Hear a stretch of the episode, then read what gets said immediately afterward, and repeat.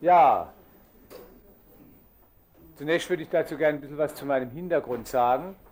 Äh, also mein Name ist Gunter Schmidt und ich habe hier in Heidelberg so seit einigen Jahren zusammen mit einem Kollegen ein kleines Institut aufgebaut. Das nennt sich Milton Erickson Institut. Lauter. Aha. Also dieses Institut nennt sich Milton Erickson Institut und da äh, arbeite ich hauptsächlich systemisch familientherapeutisch und äh, versuche da äh, hypnotherapeutische Konzepte, die aus der Ericksonschen Tradition, die mich sehr stark beeinflusst hat in den letzten zehn Jahren, die daher kommen, die in diese Konzepte zu integrieren. Ich bin halt so Teil dieser Heidelberger Familie von systemischer Therapie, äh, Leute, so, also ich habe lange beim Helm Stierling gearbeitet und von daher, das ist sowas wie eine kleine Familie halt. Und insofern äh, ist der systemisch-familientherapeutische Hintergrund ein sehr zentraler für mich. Andererseits aber äh, habe ich den als viel zu eng für mich empfunden und auch manchmal zu langweilig und zu trocken, muss ich ehrlich sagen. Äh, und da hat mir die Ericksonische Hypnotherapie äh, als ein wichtiges zusätzliches Element sehr viel Bereicherung gebracht.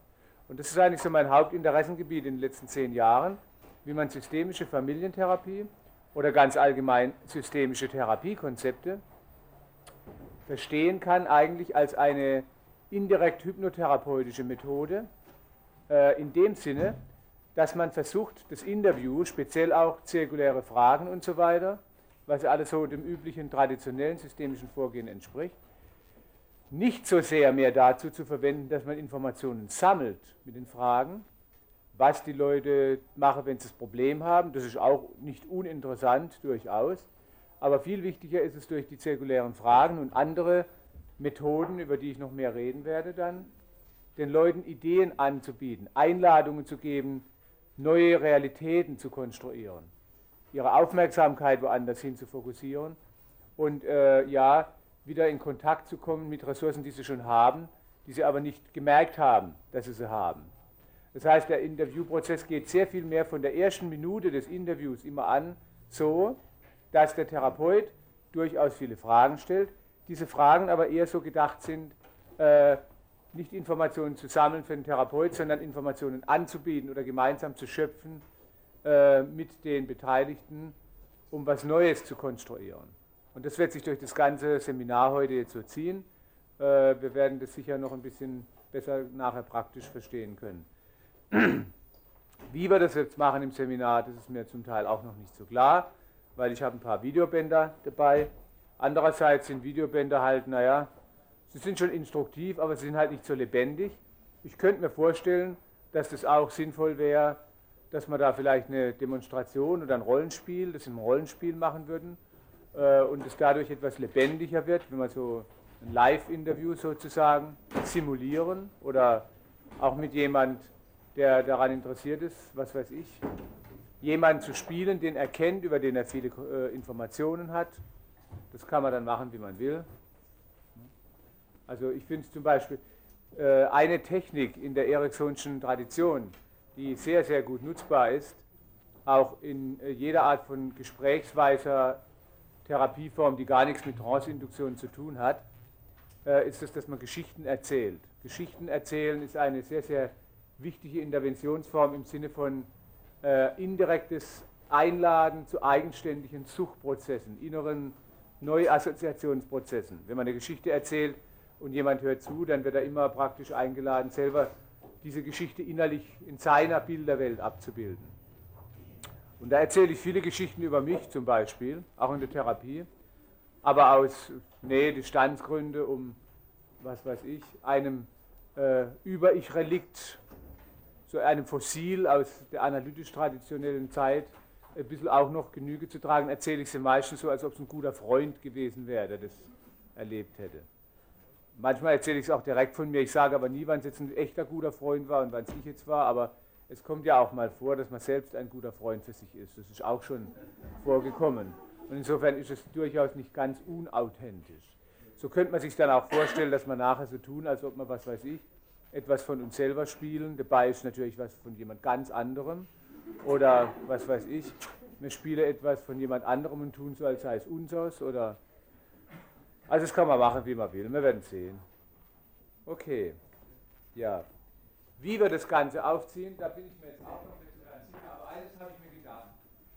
Äh, was ich sehr beeindruckend finde, oft in der systemischen, in der Vermittlung systemischer Konzepte ist, wie da geredet wird über bestimmte Lebensbereiche und Themen und wie nicht nur geredet, sondern auch gelebt wird. Zum Beispiel, wenn man in der systemischen Theorie über Liebe redet manchmal. Das ist unglaublich, äh, das turnt einen unheimlich an, würde ich mal sagen. Also, also das ist so, äh, man redet irgendwie in so einer Sakralsprache über Liebe. Wow, das Adrenalin und alles überhaupt, der ganze Organismus, der pulsiert dabei unheimlich. Mehr allerdings ins Dämmerlicht hinüber. Also, naja, das ist natürlich auch wieder so eine Twilight-Situation dann, aber äh, ich finde gerade das Thema Sexualtherapie aus meiner persönlichen Sicht, aber da habe ich vielleicht einen persönlichen Bias, es kommt mir ein bisschen komisch vor, wenn man das so abhandeln würden, äh, ja, wie in der Predigt. Also ich habe mir deswegen mal das da hier so gedacht, so wollen wir es besser nicht machen. Ich weiß nicht, äh, so da gibt es so eine Reihe von Cartoons. Das sind übrigens Interventionen, die ich immer den Leuten auch äh, anbiete. Auf die werden wir noch kommen. Also das ist eine der Interventionen, die ich manchmal anbiete in der Therapie als Intervention zum Schluss. Eine von vielen, vielen. Ich werde Ihnen noch ein paar andere zeigen. Wie ich auf diese Idee komme, das kommt wieder aus dieser Ericksonschen Tradition heraus, wo über das Angebot von Metaphern, Symbolen, Anekdoten, eher analogen, also eher auf der metaphorischen Ebene laufenden Kommunikationsprozessen mehr neue Bewusstseinsanker angeboten werden soll. Ne, und das ist jetzt also hier, da sitzt einer, ich könnte mir vorstellen, das ist ein systemischer Theoretiker. Der redet jetzt über Liebe und dann sagt sein bester Freund, in dem Fall, das ist hier gedacht sein Penis. Ich weiß auch nicht, ob das immer so stimmt, da kommen wir auch noch drauf. Der sagt jedenfalls, während äh, seine Freundin hier etwas ja, ambivalent zumindest guckt, mein Pech, dass ich an einen sexuellen Theoretiker hängen geblieben bin.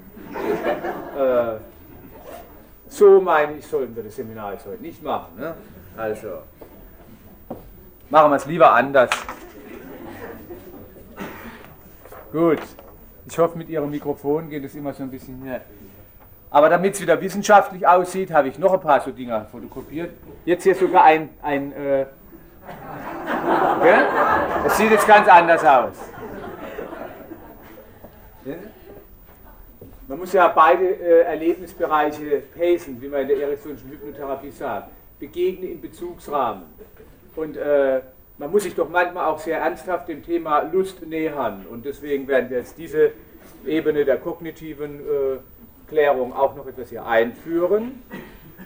Einführen ist jetzt hier, ach Gott, naja. Also das ist sowieso ein Problem bei dem Thema, wie man sagt, es wird immer falsch verstanden. Das war ja auch schon auf dem Panel so, auf dem Gender Panel. Äh, gut. Äh, die Idee hier ist, äh, ich habe mal hier aufgelistet ein paar sogenannte sexuelle Funktionsstörungen. Wenn Sie Literatur über sexuelle Probleme und über Sexualtherapie durchlesen, in unterschiedlichen Variationen werden Sie immer wieder ähnliche schöne Auflistungen, die sehr beeindruckend sind, finden, wie sexuelle Probleme definiert sind. Und üblicherweise sind sie immer als Funktionsstörung definiert, bezogen auf die Zielvorstellung, die die Patienten einem bringen, ich möchte jetzt endlich wieder funktionieren in irgendeiner Weise, ist das natürlich eine sehr korrekte Definition.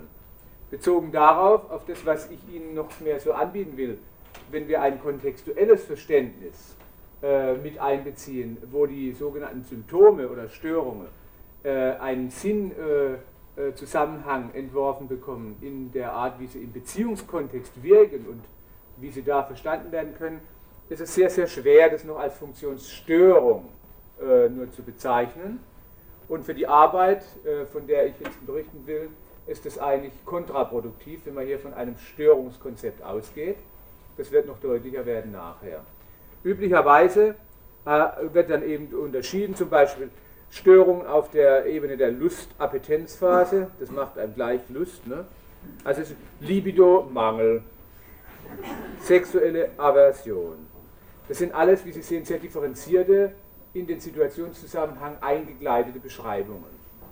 Äh, das gleiche gilt, also das Gegenteil ist natürlich der Fall. Das gleiche gilt für die sogenannte Erregungsphase. Da gibt es dann sogenannte Erektionsstörungen, Impotenz. Äh, aber Impotenz ist auch wieder ein sehr generelles Wort. Potent in Bezug auf was und in welche Richtung, das ist alles nicht so ganz klar. Dann gibt es dieses Kühlschrankmodell bei Frauen mehr. Äh, das Kühlschrankkonzept würde ich es mal nennen. Erregungsstörung im Sinne von Frigidität. Das ist eine, finde ich, sehr spannende, fantasieinduzierende äh, Definition. Also eine, die Frau als Kühlschrank oder irgend sowas in der Art. Üblicherweise sind solche Definitionen ja, deswegen äh, will ich es ein bisschen ironisieren hier, ja nicht nur Definitionen, wir werden nachher das vielleicht ein bisschen besser verstehen noch, sondern es sind äh, in ihrer Auswirkung, egal wie man sich äh, denkt, massive Suggestionen, speziell für die Adressaten, für die Klienten zum Beispiel, mit denen wir es zu tun haben. Nun stellen Sie sich vor, äh, nehmen wir an, eine Frau hier im Raum würde zu jemand gehen und der würde dann ihr sagen, ich muss Ihnen leider sagen, ich muss Sie als frigide diagnostizieren. Äh, das wird Sie wahrscheinlich sehr erwärmen. Äh, es ist ganz hilfreich vielleicht zur Orientierung der Therapeuten manchmal oder wenn man Forschung betreibt oder irgendwo im akademischen Zirkus sich Reputation erwerben will, durchaus. Ob es für therapeutische Zwecke genauso hilfreich ist, würde ich bezweifeln. Weil diese Definitionen in ihrer Etikettierungsfunktion praktisch so wirken wie Zuschreibungen, wie man ein eigenes Bild von sich entwickelt, Zuschreibungen auch über Kompetenz, über Anerkennung oder Nichtanerkennung für eigene Erlebnisfähigkeit und so weiter. Und die wirkt massiv suggestiv im Leben jedes Beteiligten. Insofern äh, äh hat es doch ein, äh, schon die Frage, wie man das definieren sollte. Da werden wir nachher noch ein bisschen mehr dazu sagen. Dann gibt es das Vaginismus und so weiter. Dysparonie, oh, das Wort, das geht mir so, ist ein Zungenbrecher für mich. Es ist also aus der medizinischen Fachsprache halt. Es gibt auch eine Euparonie.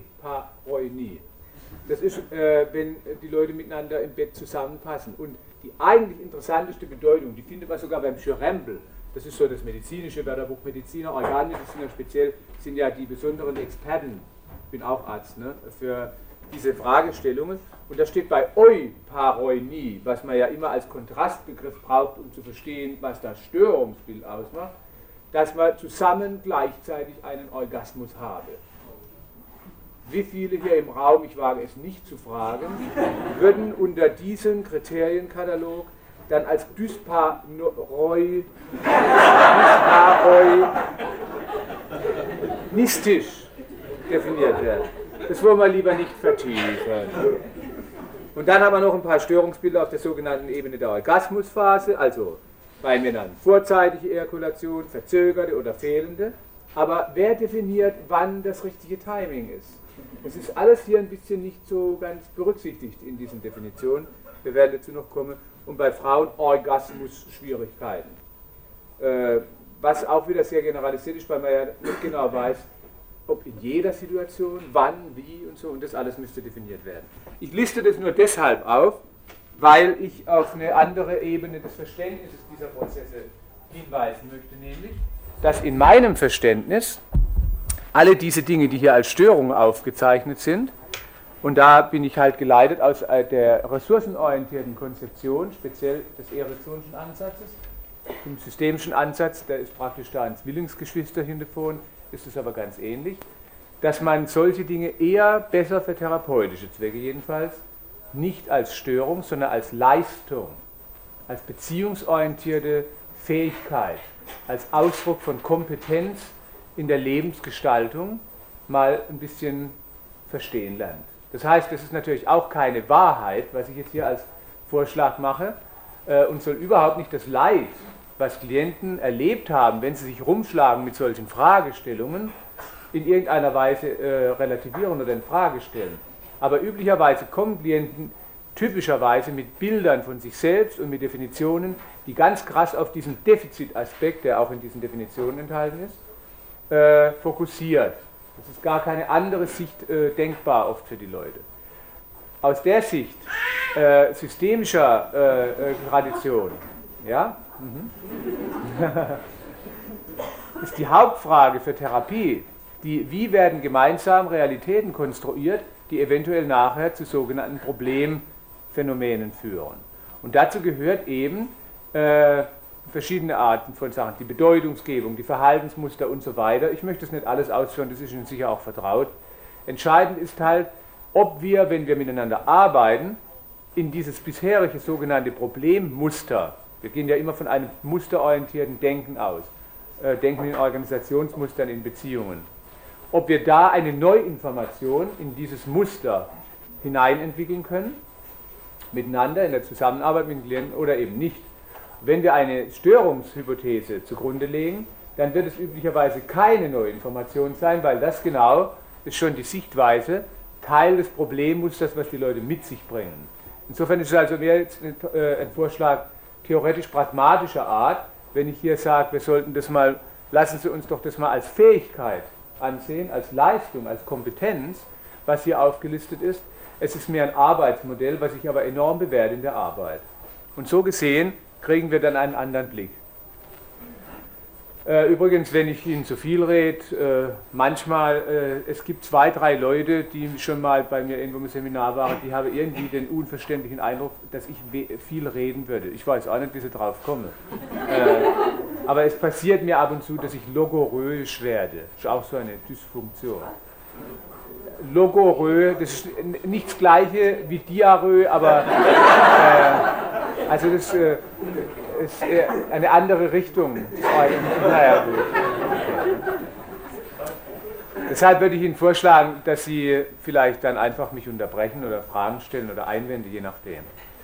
Ich will diesen Aspekt der Umorientierung weg von Störung mehr hin zu Fähigkeit vielleicht mal an einem kleinen klinischen Beispiel äh, so äh, darstellen, weil äh, das auch mir selber, gerade dieses Beispiel, äh, plötzlich wie so ein Aha-Erlebnis für mich war und meine Arbeitsweise sehr verändert hat und eigentlich mich seitdem kontinuierlich leitet. Da wurde mir, das war, ich weiß gar nicht, 80 oder 79, ich weiß nicht, irgendwann. Ich war gerade sehr beeindruckt von diesen Ericksonischen Konzepten gewesen, war auch da bei Milton Erickson mal in äh, Arizona dann gewesen und kam dann zurück, habe wieder in der Klinik gearbeitet. Und da wurde mir von der psychosomatischen Klinik hier eine Patientin überwiesen, von Kollegen, der mich kannte und der äh, wusste, dass äh, ich halt mit solchen Fragestellungen auch arbeite. Und es war eine äh, Frau, die war 28 oder 30 zu dem Zeitpunkt, als sie überwiesen wurde. Und die hatte in einer sehr ambivalenten Beziehung gelebt mit ihrem Freund, einige Jahre lang. Und es war immer so hin und her, wollen sie zusammenbleiben oder nicht. Offene Beziehungen mit vielen Freundschaften noch, anderen Beziehungen oder nicht und so.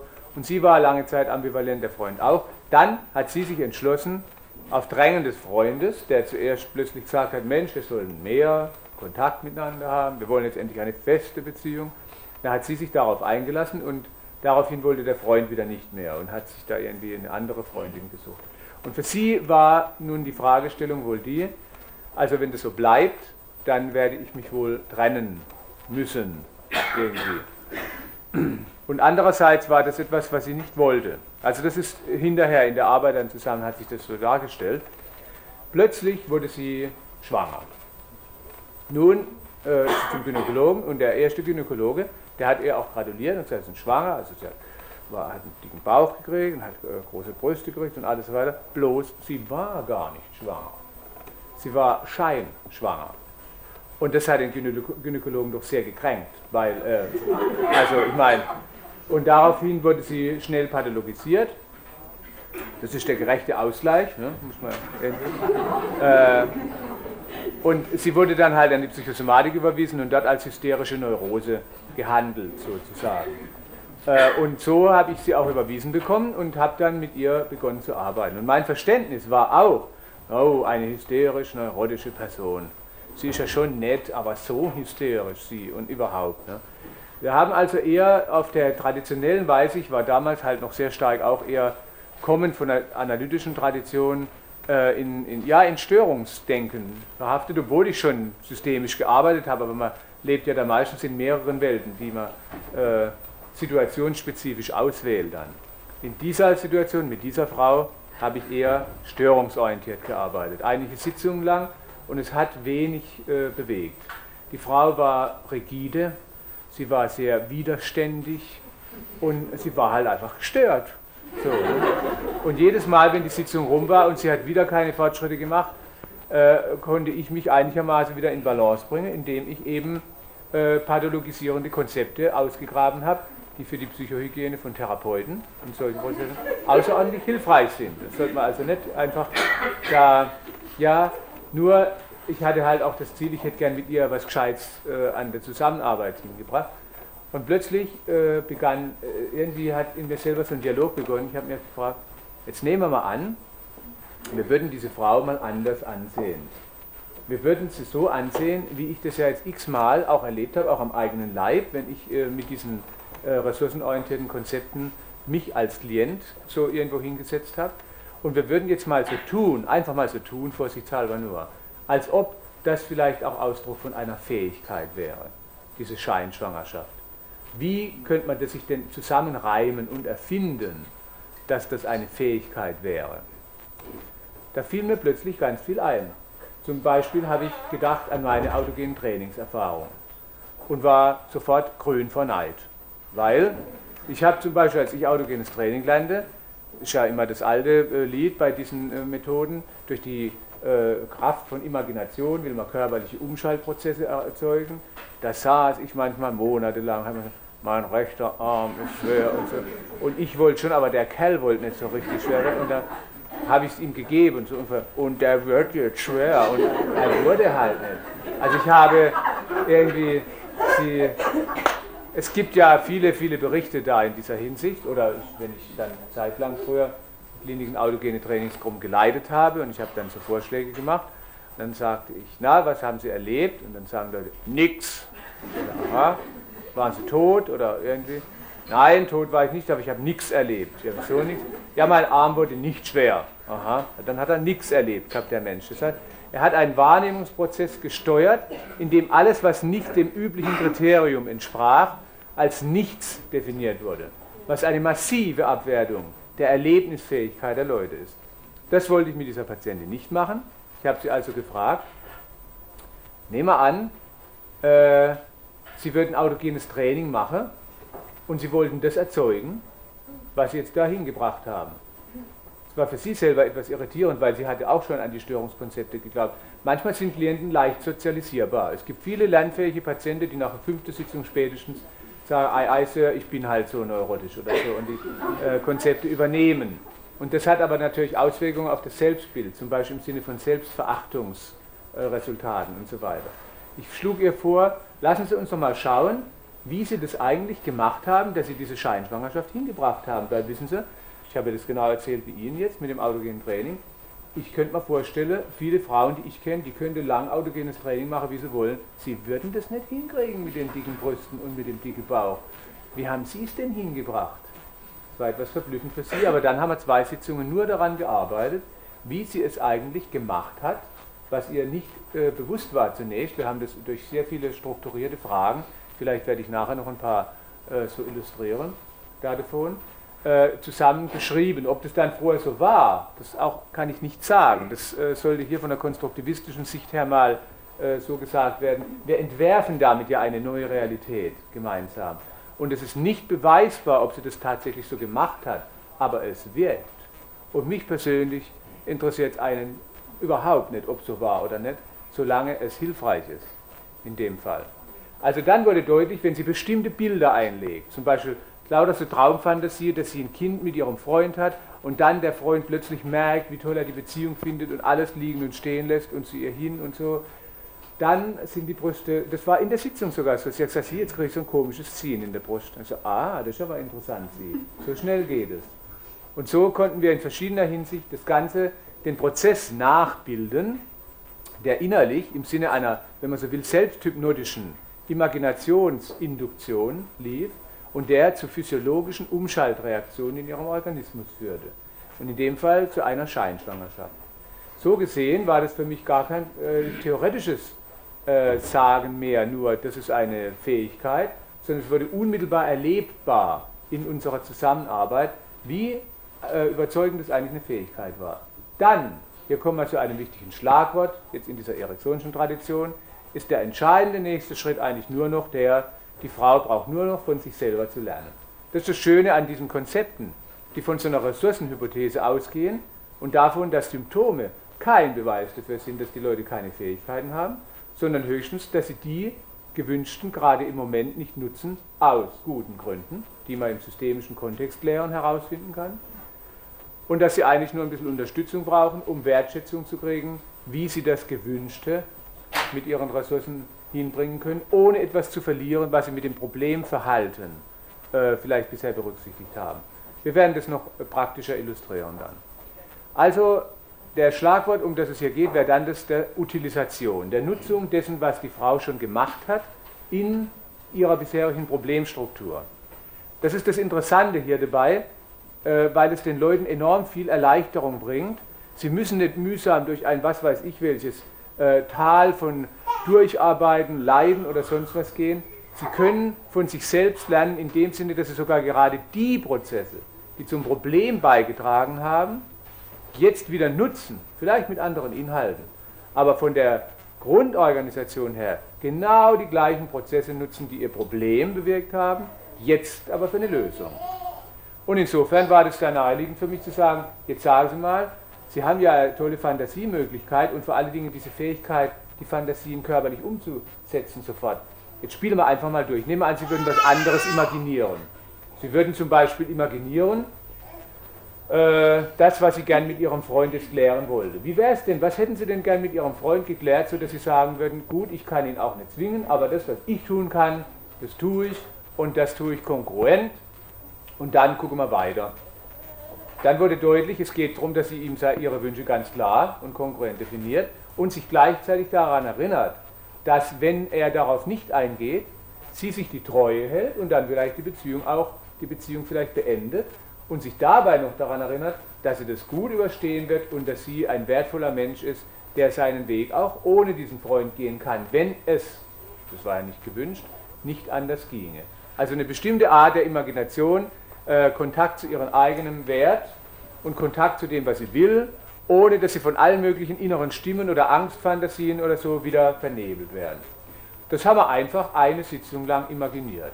Und da habe ich mich im Grunde genommen nur von ihr unterrichten lassen wie sie das bisher gemacht hat mit der Scheinschwangerschaft. Und genau das gleiche jetzt halt mit den anderen Fantasieinhalten haben wir wieder gemacht. Daraufhin ging diese junge Frau zu ihrem Freund und hat die Sache sehr klar mit ihm besprochen, sehr bestimmt und sehr erwachsen, könnte man sagen, also ihrem Alter entsprechend. Und das hat interessante Auswirkungen gehabt. Der Freund äh, hat äh, plötzlich anders reagiert und hat gemerkt, was er an ihr hat und hat sich das nochmal überlegt. Und ihre Fantasie war vorher, wenn sie das so machen würde, dann würde die Beziehung sowieso auseinanderbrechen und das wollte sie nicht. Also, um das abzukürzen, die sogenannte sexuelle, oder in dem Fall halt die, diese hysterische Neurose, die mit der Scheinschwangerschaft einherging, wurde genutzt, verstanden als Fähigkeit und das, was in diesem Problem gerade das Entscheidende war, damit das Problem zustande kam, wurde wieder genutzt, um daraus eine Lösung zu machen. So würde ich vorschlagen, könnten wir alle diese sogenannten Dinge hier verstehen. Wenn wir Zeit hätten, würde ich Ihnen eine kleine Übung dazu vorschlagen, wo Sie sich zum Beispiel miteinander äh, Brainstorming erlauben könnten in Richtung die sogenannte Frigidität. Wenn man die jetzt als Fähigkeit beschreiben wollte, als anerkennenswerte, wertschätzbare Fähigkeit eines weiblichen Organismus in bestimmten Beziehungssituationen so zu reagieren, dass irgendeiner draußen berufsmäßig dann sagt, dies ist Frigidität oder sowas. Wie könnten wir dies als Fähigkeit verstehen, als anerkennenswerte Fähigkeit oder sogenannter Vaginismus? Vaginismus, das ist ja auch wieder ein interessantes Wort. Ich finde diese Worte immer so faszinierend. Also damit ist gemeint, wenn eine Frau zum Beispiel einen Scheidenkrampf entwickelt und dann äh, es nicht zu einem äh, ja, gemeinsamen sexuellen Vollzug oder ich, wie, oh Gott, oh Gott, also so, komm. Ne? Nun, äh, ist das eine Unfähigkeit? Naja, es kommt manches nicht zustande. Aber auf einer anderen Ebene ist es nicht eine fantastische, unwillkürlich laufende physiologische Fähigkeit, Nein zu sagen, die Zugbrücke hochzuziehen und zu sagen, heute nicht, heute geschlossen hier oder was? Oder andere Dinge. Oder wenn es zum Beispiel geht um sogenannte Frigidität, nehme an, damit wäre gemeint, was weiß ich, dass jemand überhaupt keine Lust hat oder äh, so oder überhaupt nicht erregbar ist. Wenn man den Kontext systemisch dazu beleuchtet, in dem üblicherweise diese sogenannte Frigidität abläuft, dann zeigt sich nach meiner Erfahrung so gut wie immer, dass es ein außerordentlich kluges, reagierendes Organismus ist, was sagt, also das ehrlich gesagt lässt mich heute kalt, weil da stimmt's nicht. Das tönt mich nicht an, da fehlen wichtige Bedingungen, dann sage ich nein dazu. Nehmen wir ein Beispiel von einem Mann, guter Freund von mir.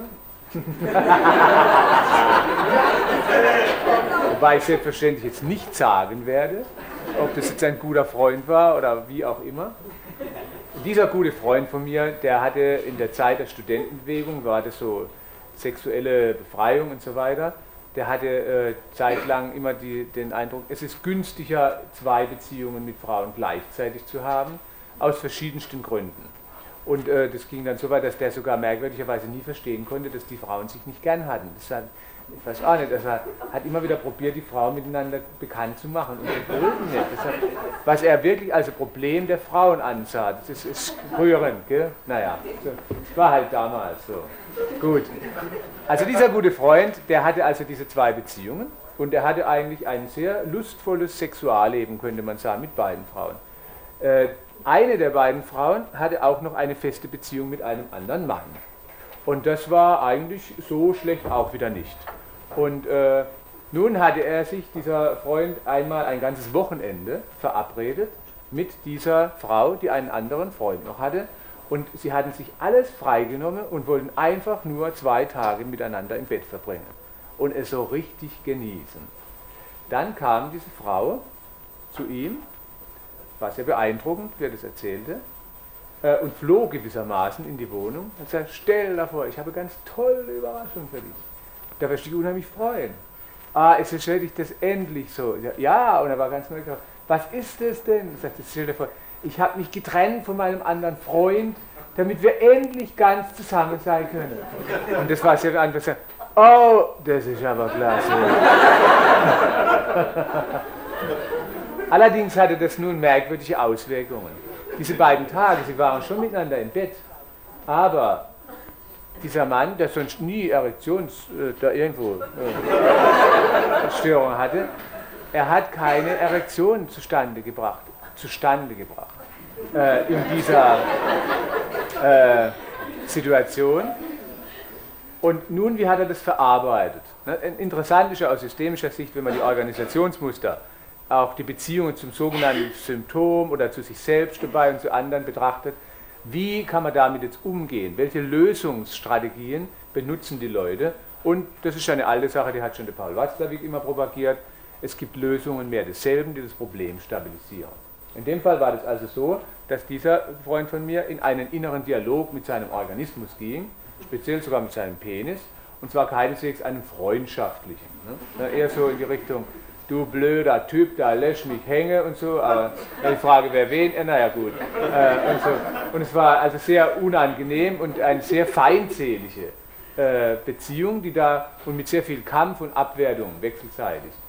Nun war das die Zeit auch der humanistischen Psychologie. Hier gab es zum Beispiel in Heidelberg die Freiklinik und in der Freiklinik, da wurde dann viel auch Gestalttherapie gemacht und äh, da war einfach, das war auch dieser gute Freund von mir ist da oft dahin gegangen und hat viele Gestalterfahrungen auch gehabt.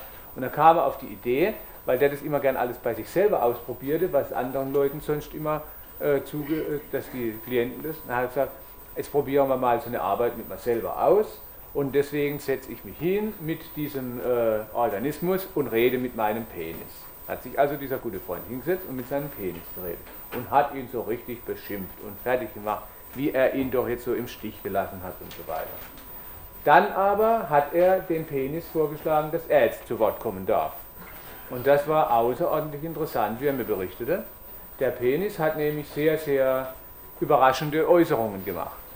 Also er hat ihm die Stimme geliehen ne? und hat dann also, meinst du vielleicht, ich halte für dich den Kopf hin? Den Kopf hinhalt ist auch wieder so, also in einer Situation, die völlig ungeklärt ist.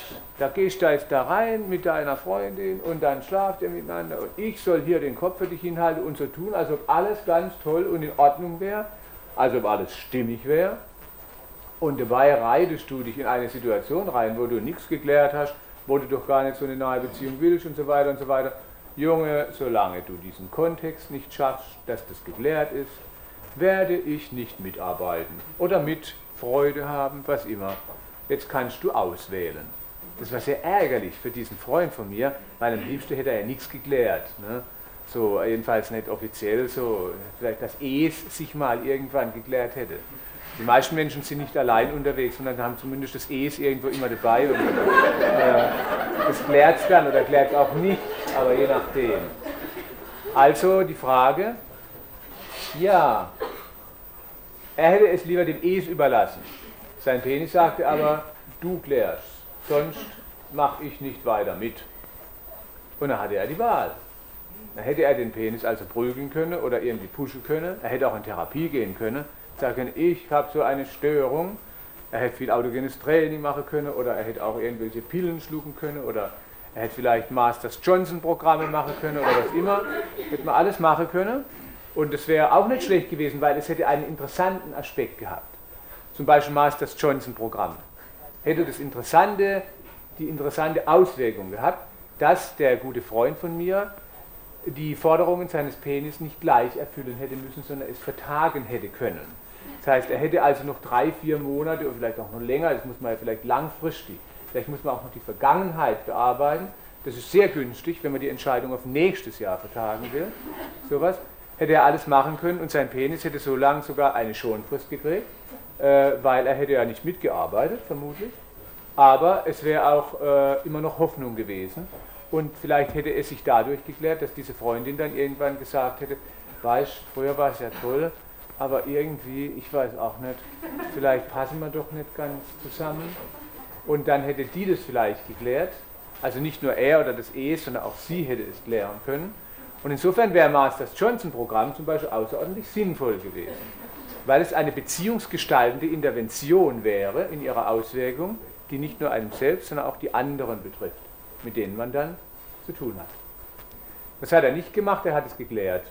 Meine Hypothese wäre übrigens gewesen, wenn die Freundin das geklärt hätte, dann hätte wahrscheinlich sein Organismus gesagt, also gut, jetzt können wir wieder zusammenarbeiten, das, der Kontext ist ja jetzt geklärt, so ungefähr. Und dann wäre wie durch ein Wunder eine Spontanheilung entstanden. So was soll auch vorkommen. Gut. Was ich jetzt hier anekdotisch sagen will, ist, solche Symptome sind eigentlich nur zu verstehen in ihrem Kontext, in ihrem Beziehungskontext.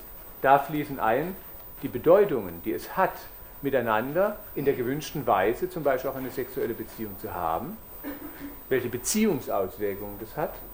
Da fließen ein die Fantasien, die die Leute mitbringen, was das bedeutet, wenn sie jetzt überhaupt miteinander zusammen sind, welche Verpflichtungen sie eingehen, welche Form von Nähe-Distanz-Regulation das implizieren würde und so weiter und so weiter. Und so gesehen kann auch von der systemischen Sicht der Kontextklärung aus zum Beispiel sowas wie hier eine sexuelle Funktionsstörung leichter verstanden werden als eine kluge Handlung, die bestimmte andere Beziehungsebenen berücksichtigt. Also üblicherweise ist es so, man könnte sagen, ein solches Symptom kommt, egal ob das jemand so sieht oder denkt, in seiner Auswirkung, in seiner konkreten praktischen Auswirkung einer Beziehungsintervention gleich. Einfach so, also nehmen wir an, was weiß ich, eine Frau hat nie Lust, dann ist es nicht natürlich nur ihr individuelles Thema. Sexuelle äh, Probleme, sogenannte, oder Fragen sind eigentlich immer Beziehungsfragen. Ob man jetzt einen Partner hat oder nicht, das sind immer, weil es äh, etwas ja ist, was von organismischen her schon in einer Beziehung abläuft. Allerdings muss die Beziehung nicht immer nur zu anderen sein. Ich will Ihnen dazu ein anderes kleines Interventionsbild zeigen, mit dem ich manchmal arbeite. Man kann da ja auch eine Beziehung zu sich selbst herstellen. Und da kann man auch wieder unterschiedlich direkt oder indirektes machen. Man könnte zum Beispiel sich vorstellen, dass man eine kleine Dreiecksbeziehung herstellt. Ist gar nicht so selten. Ne, also hier, ich weiß nicht, ist das denn scharf genug? Also ich meine es im, ja. Hier onaniert ein junger Mann, aber eigentlich onaniert gar nicht er, sondern das Kasperle onaniert. Man sagt, Kasperle, Kasperle, was machst du mit mir? Also je nachdem, wie zum Beispiel die sogenannte Über-Ich-Lage oder sonst etwas angesiedelt ist, ist es manchmal günstiger, dass das Kasperle das Böse tut oder so immer und nicht er selbst. Also das ist immer Ausdruck einer Beziehungssituation. Sie können sich übrigens immer überlegen, dazu würde ich Sie gerne einladen, welchen, bei welchen Problemstellungen oder Themenstellungen in der Therapie ich solche Interventionen den Leuten mit nach Hause gebe. Denn selbstverständlich, ich habe da einen Fotokopierer eine fotokopiere ich und sage, gucken Sie, würde ich Ihnen gerne mitgeben, gucken Sie mal, was Sie da für Gedanken dazu kriegen. Und manchmal besprechen wir es auch vorher und dann geht dann jemand und sagt, aha, wie der Otto sagen würde, was will mir dieses Wort sagen? Das ist so ähnlich. Ne? Also, gut. Es sind jedenfalls immer Beziehungsfragen. Und insofern sind es auch immer Beziehungsinterventionen, wenn jemand ein sogenanntes sexuelles Problem entwickelt. Äh, und da ist es jetzt nicht verstehbar, in welcher Richtung das eine Beziehungsintervention ist, wenn man und sonst hat er gesagt, wir müssen wieder mit ihr ins Bett, sozusagen. Also nicht so, wie ich es jetzt sage, aber gewissermaßen in der Haltung. Weil es ist wieder Zeit und dann fragte ich ihn, nehme an, Sie erlauben sich, Sie merken hier schon, meine Stimme verändert sich, das ist eine erektionische Technik im Sinne von einer Einstreu-Suggestivhaltung sozusagen. Nehme an, Sie erlauben sich, mehr Ihren Organismus zu achten und mit ihm in so einen wertschätzenden Dialog einzutreten, dass er, willst du denn heute oder nicht? Und nicht, wir müssen mal wieder, wir müssen mal wieder, sondern haben wir heute Lust? Und dann wird er sagen, ja, heute, aber morgen vielleicht nicht. Und ich sage, okay, wir zwei, wir können uns aufeinander verlassen. Nehmen wir an, Sie würden diese Haltung sich erlauben. Wie oft würden Sie dann mit ihr schlafen wollen? Ja, dann vielleicht zwei, dreimal. Ich sage, nehmen wir an, Sie erlauben sich zwei, dreimal mit ihr zu schlafen, so wie Ihr Organismus Ihnen das vorschlägt. Dann würde er doch eher mehr oder weniger Impotenzprobleme machen. Ja, weniger, dann wäre das Problem fast gelöst. Aha, nehmen wir an, Sie würden sich das aber erlauben. Was glauben Sie, welche Auswirkungen, da geht es immer um die Frage nach den Auswirkungen, hätte das denn jetzt bezogen auf die Reaktion Ihrer Frau? Dann sagt er, ja, dann würde die denken, ich habe sie nicht mehr so gern. Aha, wieso würde die das denken? Na ja, weil daran kann man doch merken, ob die Beziehung stimmt oder nicht. Also, aha, wie oft denken Sie denn, dass Sie mit ihr ins Bett müssen, damit Sie genügend zertifizierte Beweisführung pro Woche erbringen, dass die Beziehung noch stimmt. Ha, schon sieben, achtmal. Dann wurde sie ganz äh, kataleptisch und hat die Augen verdreht sozusagen. Aber nicht aus Lust, natürlich. Ja, wie ist es denn bei Ihnen dann, Frau so und so? Wie würden Sie es denn sehen? Dann stellte sich raus, dass interessanterweise sie diese Ideologie geteilt hat mit ihm. Dass das Miteinander ins Bett gehen der Beweis oder Nicht-Beweis dafür ist, ob die Beziehung stimmt. Und sie immer wieder dann äh, lustlos reagiert hat, weil sie Schuldgefühle hatte, dass sie wieder den Beweis nicht erbringt. Und vielleicht eine frigide alte Schachtel oder sonst was ist. Da gibt es schöne, interessante Selbstsuggestionen, die die Leute haben. Aber sehr leidbesetzte halt. Wenn ich nehme an, Sie würden Ihrem Organismus diesen Raum geben und erlaube es, ihn zu streichen, zum Beispiel, Mensch, haben wir heute Lust oder nicht? Und wir gucken ihn mal an und so, hätten wir heute Lust? Und wie hätten wir es denn gern, dass man vielleicht sagen, Lust oder nicht Lust und so? kommt, wenn es kommt, und wenn nicht, ist auch in Ordnung. So. Ich sage, ah, das wäre toll. Ich sage, ja, nehmen wir an, Sie erlauben sich das so. Wie oft hätten Sie denn dann vermutlich Einladungen von Ihrem Organismus, dass Sie Lust hätten? Dann sagte sie interessanterweise auch zwei, dreimal. Ich sage, ah, Sie, das ist aber komisch. aber wie oft denken Sie denn, dass Sie mit ihm schlafen müssen, damit bewiesen ist, dass Sie auch wieder an der Beziehung genügend Interesse haben und dass Sie die Beziehung in Ordnung finden? Also sie meinte nicht achtmal, sondern sechsmal. Also heißt sie, da müsste sie ja im Schnitt siebenmal in der Woche, wenn sie einigermaßen miteinander ins Geschäft kommen wollte, ins Bett gehen. Das ist aber ein anstrengendes Geschäft dann, oder? Ja, das war so. Und das war lustmindernd, selbstverständlich. Also war die Idee mehr, durch Fragen dieser Art, das sind eigentlich so unterschiedsorientierte Fragen, herauszuarbeiten, was der Beziehungspartner-Organismus gerne hätte, aber auch, was einen bisher davon abgehalten hat, das so zu machen. Das wäre dieser eher äh, zirkulär orientierte, zirkuläre Fragen orientierte Teil. Jetzt kommt eine wichtige Komponente hier rein, mit der wir bisher noch ganz wenig äh, so uns beschäftigt haben. An der Stelle ja? Frage. Die Beispiele, die Sie bisher gewählt haben, äh, thematisieren ja jetzt mehr so die sexuelle Beziehung an sich und die dahinterstehende partnerschaftliche Beziehung. Äh, hätten Sie auch ein äh, paar Standpunkte, wie Sie damit, einen Standpunkt, wie Sie damit umgehen, wenn sich das Problem folgendermaßen zeigt, wenn zum Beispiel ein Paar kommt, mhm. die sexuelle Beziehung bisher gut geklappt hat und jetzt hat sich das Paar entschieden, sie möchten ein Kind haben und ab da klappt es ja. nicht ja. mehr. Ja. Äh, oder eben die Problematik, dass die Frau Antikörper entwickelt oder dass beim Mann eben dann die äh, Samenbeweglichkeit gestört ist. Hätten Sie dazu vielleicht auch noch ein paar äh, Hinweise, wie Sie damit Ja, also es geht eigentlich in die gleiche Richtung. Äh, das ist eine, die, die Idee, ein Kind zu haben miteinander, ist eine, wenn man so will, systemisch gesehen, eine massive Intervention in die Beziehungen. Damit wird die Beziehungswelt völlig verändert. Und nicht erst, wenn das Kind da ist, sondern schon, wenn die Idee im Raum ist. Und es wird praktisch jetzt, äh die Begriffe erkläre ich jetzt ja nachher, äh, auf die ich jetzt eingehe. Es wird praktisch ein anderer Trance-Raum, ein anderer Suggestivraum betreten. Nämlich eher der, wenn ich jetzt ein Kind haben möchte mit diesem Partner oder wir zusammen, was heißt es eigentlich, was dann alles auf mich zukommt, was ich zu tun habe, was ich nicht mehr tun darf, was alles äh, ich berücksichtigen muss und so weiter und so weiter. Und es ist fast immer so, wenn solche Reaktionen kommen äh, und ich frage so danach nach diesen Suggestivräumen, nach diesen selbst äh, suggerierten hypnotischen Räumen, dass sie sich Fantasien äh, ableiten lassen in Richtung, dass zumindest die Frau zum Beispiel sich in ein massives Beziehungsdilemma plötzlich hineingestellt fühlt, der Mann auch oft so.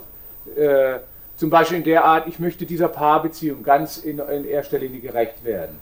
Das hängt dann auch davon ab, wie die Beziehung vorher war. Es gibt zum Beispiel gerade, wenn, äh, äh, ja, ich habe zwei Situationen jetzt, die mir einfallen, wo, wo eine Frau äh, dann äh, einmal also mit völliger Lustlosigkeit reagiert hatte und das andere Mal mit Antikörpern. Und beides Mal war es so, dass die Beziehung vorher eher komplementär war, in einer Weise. Im einen Fall so, dass die Frau eher in einer, wenn man so will, passiv-rezeptiveren, altersregressiven Position war und im anderen Fall, in dem sie praktisch die Mutterposition in dieser Paarbeziehung hatte. Nun, die Idee eines Kindes stellte völlig neue Fragen in Richtung, was machen wir denn mit dem Kind, was wir bisher schon haben, zum Beispiel in der Paarbeziehung. Und die Frau in dem einen Fall das Problem sah, wenn ich meinem Kind gerecht werden will, dann kann ich dem Kind nicht mehr gerecht werden. Und dieses Kind, in dem Fall der Mann, hat auch schon den entsprechenden Schmollmund, äh, immer im Vorfeld genügend suggestiv Angebote, dass dieses Dilemma für die Frau sehr massiv wurde. Und sie dann diese Notsituation erlebt hat, ich kann beidem gar nicht gerecht werden. Ich muss ihm doch aber, wenn ich, nun kommt ein dritter Suggestivraum, eine vollwertige Frau und vollwertige Mutter und überhaupt ein vollwertiger weiblicher Mensch sein will. Jetzt was machen wir? Völlig, das ist ein Multibein, nicht bloß ein Doublebein sozusagen. Da sagt dann der Organismus, weißt was, das machen wir so, ich übernehme die Verantwortung, du willst Kind und ich mache Antikörper. Das heißt, damit da jetzt wieder eine Situation entstehen kann, dass das nicht zu einem bedrohlichen Verlustspiel sozusagen wird, was da auf sie zukommt. Und das ist immer ein interaktionelles Problem. Das sollte jetzt nicht individualisiert auf die Frau bezogen sein, wie ich es jetzt hier gerade aus Einfachheitsgründen beschrieben habe. Da muss wieder herausgearbeitet werden, welche andere Art der Beziehungsgestaltung wäre denn Voraussetzung, dass hier es Sinn macht, auch, auch auf der organismischen Ebene, Sinn macht, diese Immunreaktion wieder lassen zu können. Denn die ist sehr klug bezogen auf, diese, auf dieses metaphorische Feld, was da fantasiert wird. Nur als ein Beispiel. Ich würde aus Zeitgründen gern, ich könnte Ihnen noch andere erzählen. Ich erzähle am liebsten eigentlich solche Beispiele, aber das ist jetzt ein bisschen schwierig so durch die Zeit. Ich sprach jetzt schon vom Trance-Raum. Was meine ich da damit? Äh, wenn man aus einer hypnotherapeutischen Perspektive diese Kommunikationsprozesse betrachtet, dann lässt sich schnell sehen, dass wir selbstständig uns suggerieren in allen möglichen Richtungen irgendwelche äh, inneren Einflüsterungen im Sinne, wie die Welt zu sehen ist, was das bedeutet und jenes bedeutet und was man deswegen besser macht oder nicht macht. Und da sind es oft nicht diese digital-grammatikalischen äh, Konstruktionen, wie wir sie in unserer Sprache benutzen, wie ich jetzt zum Beispiel spreche, sondern eher bildhaftere Informationen und Einflüsterdialoge, innere. Oh Gott, oh Gott, jetzt hat sie dich gleich. Oder oh Gott, oh Gott, der zerfletzt dich jetzt oder sowas weiß ich. Oder Gott, oh Gott, jetzt, das wollen die doch immer nur das eine und du bist nichts wie ein Objekt und guck mal und so weiter. Und dann noch dazu, meistens sind es komplexe Induktionen, äh, äh, zum Beispiel jetzt eine Frau, die mit sogenannter Frigidität reagierte, die eher die Angst hatte, also das, äh, der macht mich also fix und alles sozusagen und ich bin dann nur noch ein Objekt und entwürdigt. Und da drüben aber von äh, rechts oben hat ihr Vater auf sie eingeschimpft, was sie für eine Göre ist, die im Grunde genommen ja doch nur ein Flittchen wird. Und auf der Seite hat eine sorgenvoll, leidvoll guckende Mutter äh, von links oben herabgeguckt, aber ein bisschen von, so versetzt, dass man sie sehen konnte. Und mit diesem leidvollen Blick immer gesagt, ja, weißt die Männer und überhaupt, und du wirst doch nicht. Und dabei so ganz vergrämt geguckt. Und so lag sie dann mit ihrem Mann im Bett.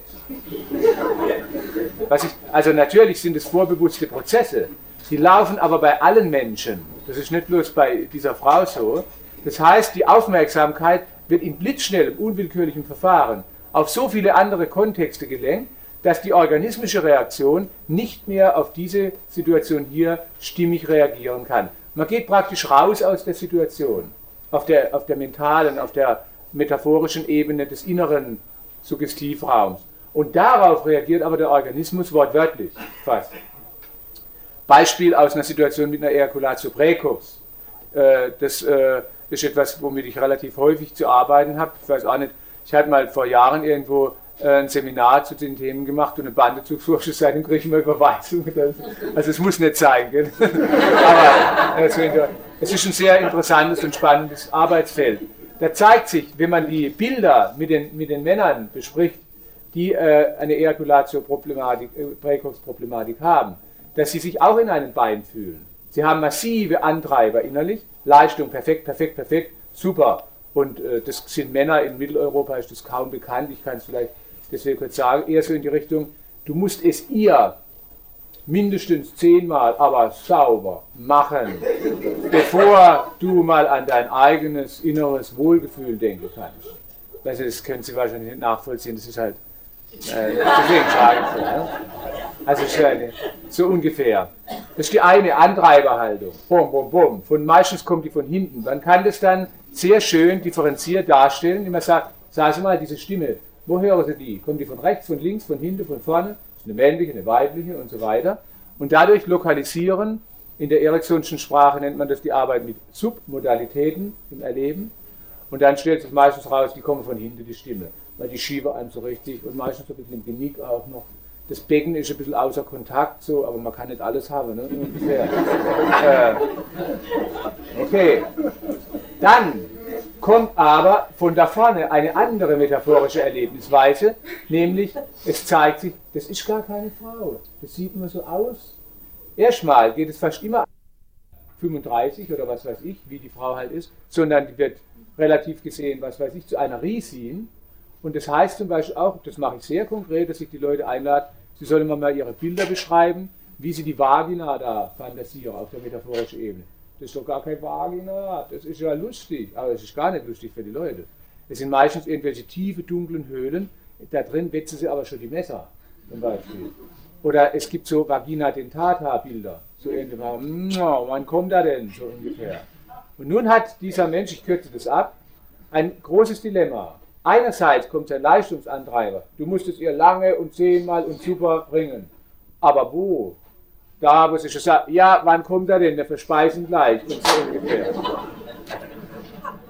Ja, ich meine, äh, es klingt jetzt so lustig für die Menschen, die das erleben, und das ist ja vorbewusst und wirkt blitzschnell, ist das natürlich keineswegs lustig. Sehr schwierige Notsituation. Dann kommt jetzt dieses Dilemma zustande und das löst der Organismus auf eine fantastische Weise. Er macht nämlich, okay, wir gehen rein in die Höhle des Löwen, der Löwen was weiß ich. Aber bevor sie uns schnacken können, sind wir schon wieder draußen. Und es geht dann so, was er, hier bin ich, Und dann kommt da hinterher die nächste innere Suggestivschleife im Sinne, du Versager, du schlechter Mensch, du bist nichts wert und so weiter. Es sind zum Teil fast tragische Prozesse, die da laufen, äh, die aber natürlich immer das Problem verstärken, die den Leistungsdruck verstärken wieder und die Fantasie, da drüben kommt was Schreckliches. So gesehen ist auf der Ebene der Trance-Phänomen-Beschreibung dieser Mensch nicht 40 oder 33 oder sonst was, sondern ein Fünfjähriger, der mit einer Risin, mit einer Vagina dentata die drei Meter groß ist und ihn verspeisen will, da sitzt und sagt, jetzt aber, und gleichzeitig von hinten gepeitscht wird. Und genau auf diesen Kontext reagiert höchst spezifisch der Organismus. Und so gesehen, wenn man diese metaphorischen organismischen Beschreibungen dazu nimmt, ist es eine sehr anerkennenswerte Handlung. Und dann können wir wieder daran arbeiten, wie können wir aus dieser Trance rausgehen? Wie können wir uns erinnern, dass wir nicht vier oder fünf sind, sondern 35? Dass wir ein, ein Mann oder eine Frau ist, der sagen kann, ja, ich möchte schon eine schöne Begegnung mit ihr, aber ich muss es ihr nicht machen. Gucken wir mal, wie wir zusammen uns schön begegnen können. Und was wäre, wenn wir uns das erlauben? Da geht dann die Reise hin. Also wir sprechen von der Ebene der Trance-Erlebnisweisen und der metaphorischen Beschreibungen. Und da passieren dann zum Beispiel solche Dinge. Da lade ich natürlich auch die Paare ein. Frage ich also das eine Paar, äh, von dem ich vorhin berichtet habe, mit den zehn Mal und, und so, und, und, oder sieben, acht Mal. Äh, wie erlebt der Mann äh, die Frau metaphorisch, wenn sie ein Fabelwesen wäre? Ich kann jetzt auf diese Erektionschen Strategien nicht alle eingehen, da wird halt viel mit Metaphern gearbeitet. Dann sagt er, ja, wissen Sie, ich fange mal mit der Frau an, die sagte, wissen Sie, es ist so, wie wenn ein Grizzlybär auf mich zukommt und der immer äh, macht und so.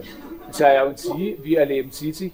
Hab wie ein Reh den Scheues. Ja, Sie, verstehe ich aber. Ein scheues Reh mit einem Grizzlybär im Bett, ich weiß auch nicht. Ist auch nicht Lockerste. Ne? Aber wie, erle wie erleben Sie denn, Herr so und so, Ihre Frau und sich? Erleben Sie es auch so? Nee, sagte er. Ich erlebe mich schon als ein Bär, aber mehr als ein Teddybär, so einen soften, kleinen. Aber Sie erlebe ich wie ein Stachelschwein. Auf dieser Ebene können wir dann äh, miteinander äh, arbeiten, sowas.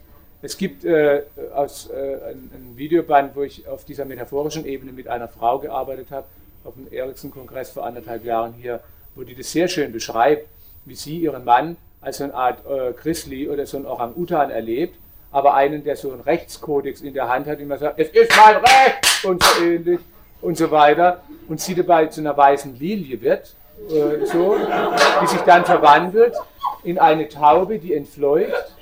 Und dann, als wir auf dieser metaphorischen Ebene eine Weile gearbeitet haben, und das wird jetzt hier wichtig für die Arbeit, es klingt jetzt alles ja so lustig. Und es ist auch zeitweise lustig. Und das ist enorm hilfreich für die Leute, weil es endlich mal diese Schwere, das Entkrampft, aber dann kommt fast immer irgendwann ein Moment, wo Aspekte von Traurigkeit oder von was anderem reinkommen. Und genau in dem Moment, als ich mit dieser Frau äh, die Frage gestellt habe, und was macht dann die weiße Lilie? Sie entfleucht als Taube und so. Und ich dann sage, ah, die Taube weiß, wann es Zeit ist, sich zu verweigern. Vielleicht hat sie eine wichtige Bedeutung für sie oder für dich und so. Da wurde die Frau traurig und sie merkte, es geht um Würde um Selbstachtung, weil sie den Kontext erlebt hat als entwürdigend für sich und damit eigentlich eine neue äh, Perspektive entstehen konnte. Wie kann sie ihren Mann würdigen, indem sie auch sich würdigt? Und da, daran haben wir dann vielleicht noch zehn Minuten nur gearbeitet und das reichte aus, dass sie einen anderen Kontext daraus gemacht hat.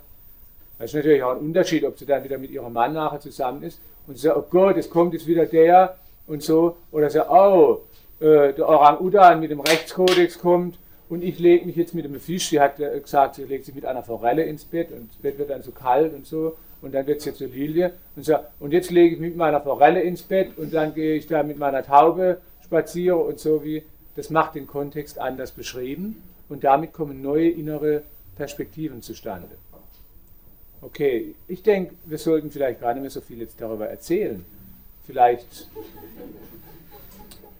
Vielleicht haben Sie, äh, hat irgendjemand äh, Interesse, dass man eine kleine Art von Demonstration macht, ein Rollenspiel oder sowas, indem wir das ein bisschen instruieren könnten für 20 Minuten oder sowas, 25 Minuten, irgendetwas, ich weiß nicht. Aus dem Bereich jetzt halt dieser sogenannten sexuellen Probleme. Hätte jemand Lust, Rollenspiel zu machen? Machen wir hier ein kleines Rollenspiel und ich demonstriere es. Es kann sein als Paarsituation, es könnte sein auch, dass eine einzelne Person kommt. Es ist im Grunde genommen äh, nicht erheblich, ob man die beiden Partner da dabei hat. Wenn man systemisch orientiert fragt, kann man den Partner immer herein halluzinieren in die Situation. Insofern ist eine Einzeltherapie äh, auch kein wesentlicher Unterschied zu einer Familien- oder Paartherapie da dabei. Ja? Oh, toll. Schön. Okay. Ja, jetzt haben wir das Problem mit diesem Mikrofon wahrscheinlich. Wie geht das da? Aber wir stellen das dazwischen. Da haben wir ein nähdistanzregulierendes Triangulationsobjekt.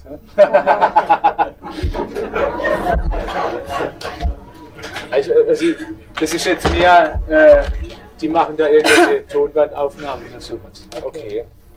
Ja, äh, Birgit. Birgit, okay. Also Birgit. Ja. Äh, erzählen Sie doch einfach mal, was Sie jetzt hier heraufführt und was Sie gerne hätten.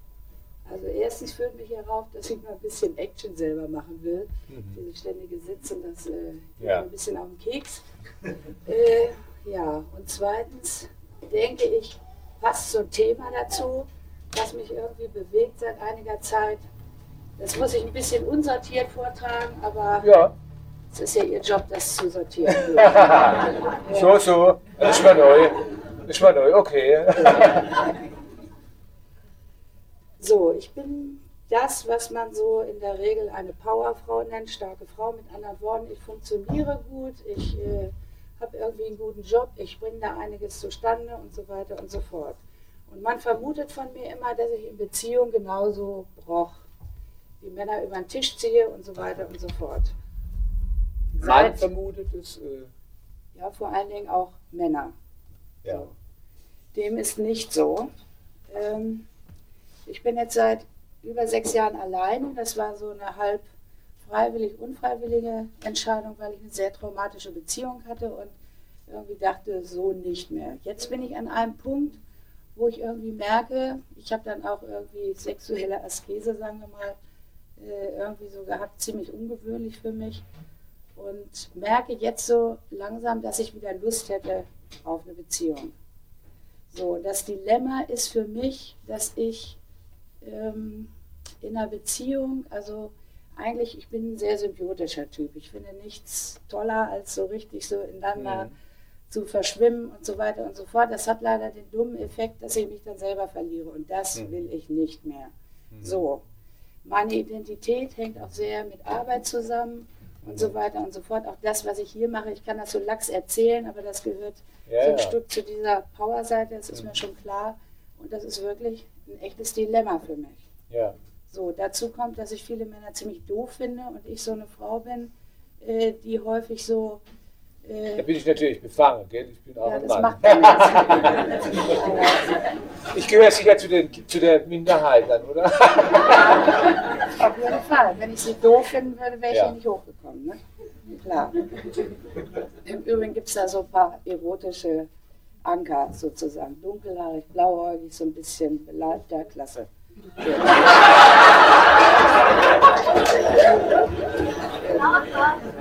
Okay. Ich möchte erst mal was sagen, ich finde es sehr mutig, dass Sie das erzählen. Ja. Und für mich heißt es überhaupt nicht, dass Sie unbegrenzt belastbar sind. Aber ich finde es einfach mutig. Das ist, war jetzt der Transinduktion oder was? Das war meine persönliche Meinung. Ich weiß nicht, wie Sie es aufnehmen und wie es sich fühlt, aber ich habe gerade gedacht, Mensch, sie ist sehr offen. Und ich finde es sehr angenehm. Ich möchte Ihnen aber auch was sagen, was, äh, als Feedback. Ist es okay? Ja, ja klar. Also ich denke, für mich erlebe ich jetzt so in, in, in der Begegnung schon, denke ich, äh, ich würde gern nicht nur auf, auf alles so einsteigen, wie sie mir es anbietet, weil es könnte sein, dass wir dann gemeinsam ein Missverständnis kriegen, wo die andere Birgit, ich erlebe zwei Birgits hier im Moment, dann vielleicht sagt, hey, hey, mir reite mal wieder über mich weg, sie reitet zu zweit über mich weg und das habe ich ja einen ganz schönen Spaß dabei und die anderen auch und wo bleibe ich? Dann mache ich wieder als Käse. Und da würde ich denken, also das, äh, ich würde es gern anerkennen, weil ich finde es sehr, sehr mutig und ich finde es überhaupt nicht selbstverständlich.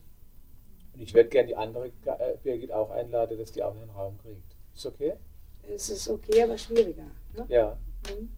Das glaube ich. Also sie ist jetzt schon da. Ich ne, merke es auch in der Haut, mal, genau. wie sie ihr Gesicht verändert. Ja, ich, äh, mir wird jetzt ziemlich warm und äh, mhm. na gut.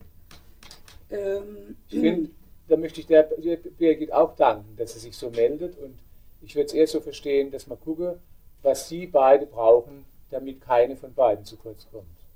Mhm. Wäre das okay? Mhm. Piepstimme, ne? Ja, gut. Ähm, ja, dann machen Sie mal. ja, ja. Ah ja, zwei, äh, ich würde noch einen Vorschlag dazu auch machen, damit äh, auch Sie Transparenz haben für das, was wir miteinander machen, weil ich habe überhaupt keine Lust, Ihnen irgendwas da unterzujubeln. Sowas. Und außerdem ist es aus didaktischen Gründen vielleicht ganz hilfreich, auch für die Leute hier, dass ich zwischendrin vielleicht immer einen Satz oder zwei als Meta-Kommentar gebe, warum ich jetzt gerade das und nichts anderes mache. Ne? Ich erlebe das, was Sie so schildern, so, als ob es da gewissermaßen, wie ich es jetzt schon genannt habe, zwei Bier gibt, mindestens da gibt. Stimmt. Und äh, die manchmal auch vielleicht äh, nicht immer so einer Meinung sind oder auch gegeneinander arbeiten, manchmal vielleicht auch miteinander. Aber für mich heißt es als erstes, dass ich gern beide Birgits nach dem Auftrag hier befragen würde. Beide. Die eine, die praktisch gesagt hat, jetzt sind wir hier und jetzt rein an die Bühne, die haben wir gehört und die sagt ganz klar, wir wollen da mal wieder eine Beziehung, aber ich möchte mich auch nicht verlieren und so weiter und jetzt dran. Jetzt, die hat eine bestimmte Problemdefinition. Die sagt, ja, und das ist mir noch nicht klar, nehmen wir erstmal die Power Birgit sozusagen. Was hatten die für eine Sicht, was das Problem eigentlich ist und damit, was die Lösung wäre? Also mal ein bisschen platt gesagt, wenn ich mich jetzt wieder verliebe, ich bin extrem monogam, sage ich mal dazu, mhm. äh, dann verliebe ich mich wirklich mit Haut und Haar. Ich sage das mal so. Mit ja. anderen Worten, äh, ja, ich bin in dieser berühmten Falle.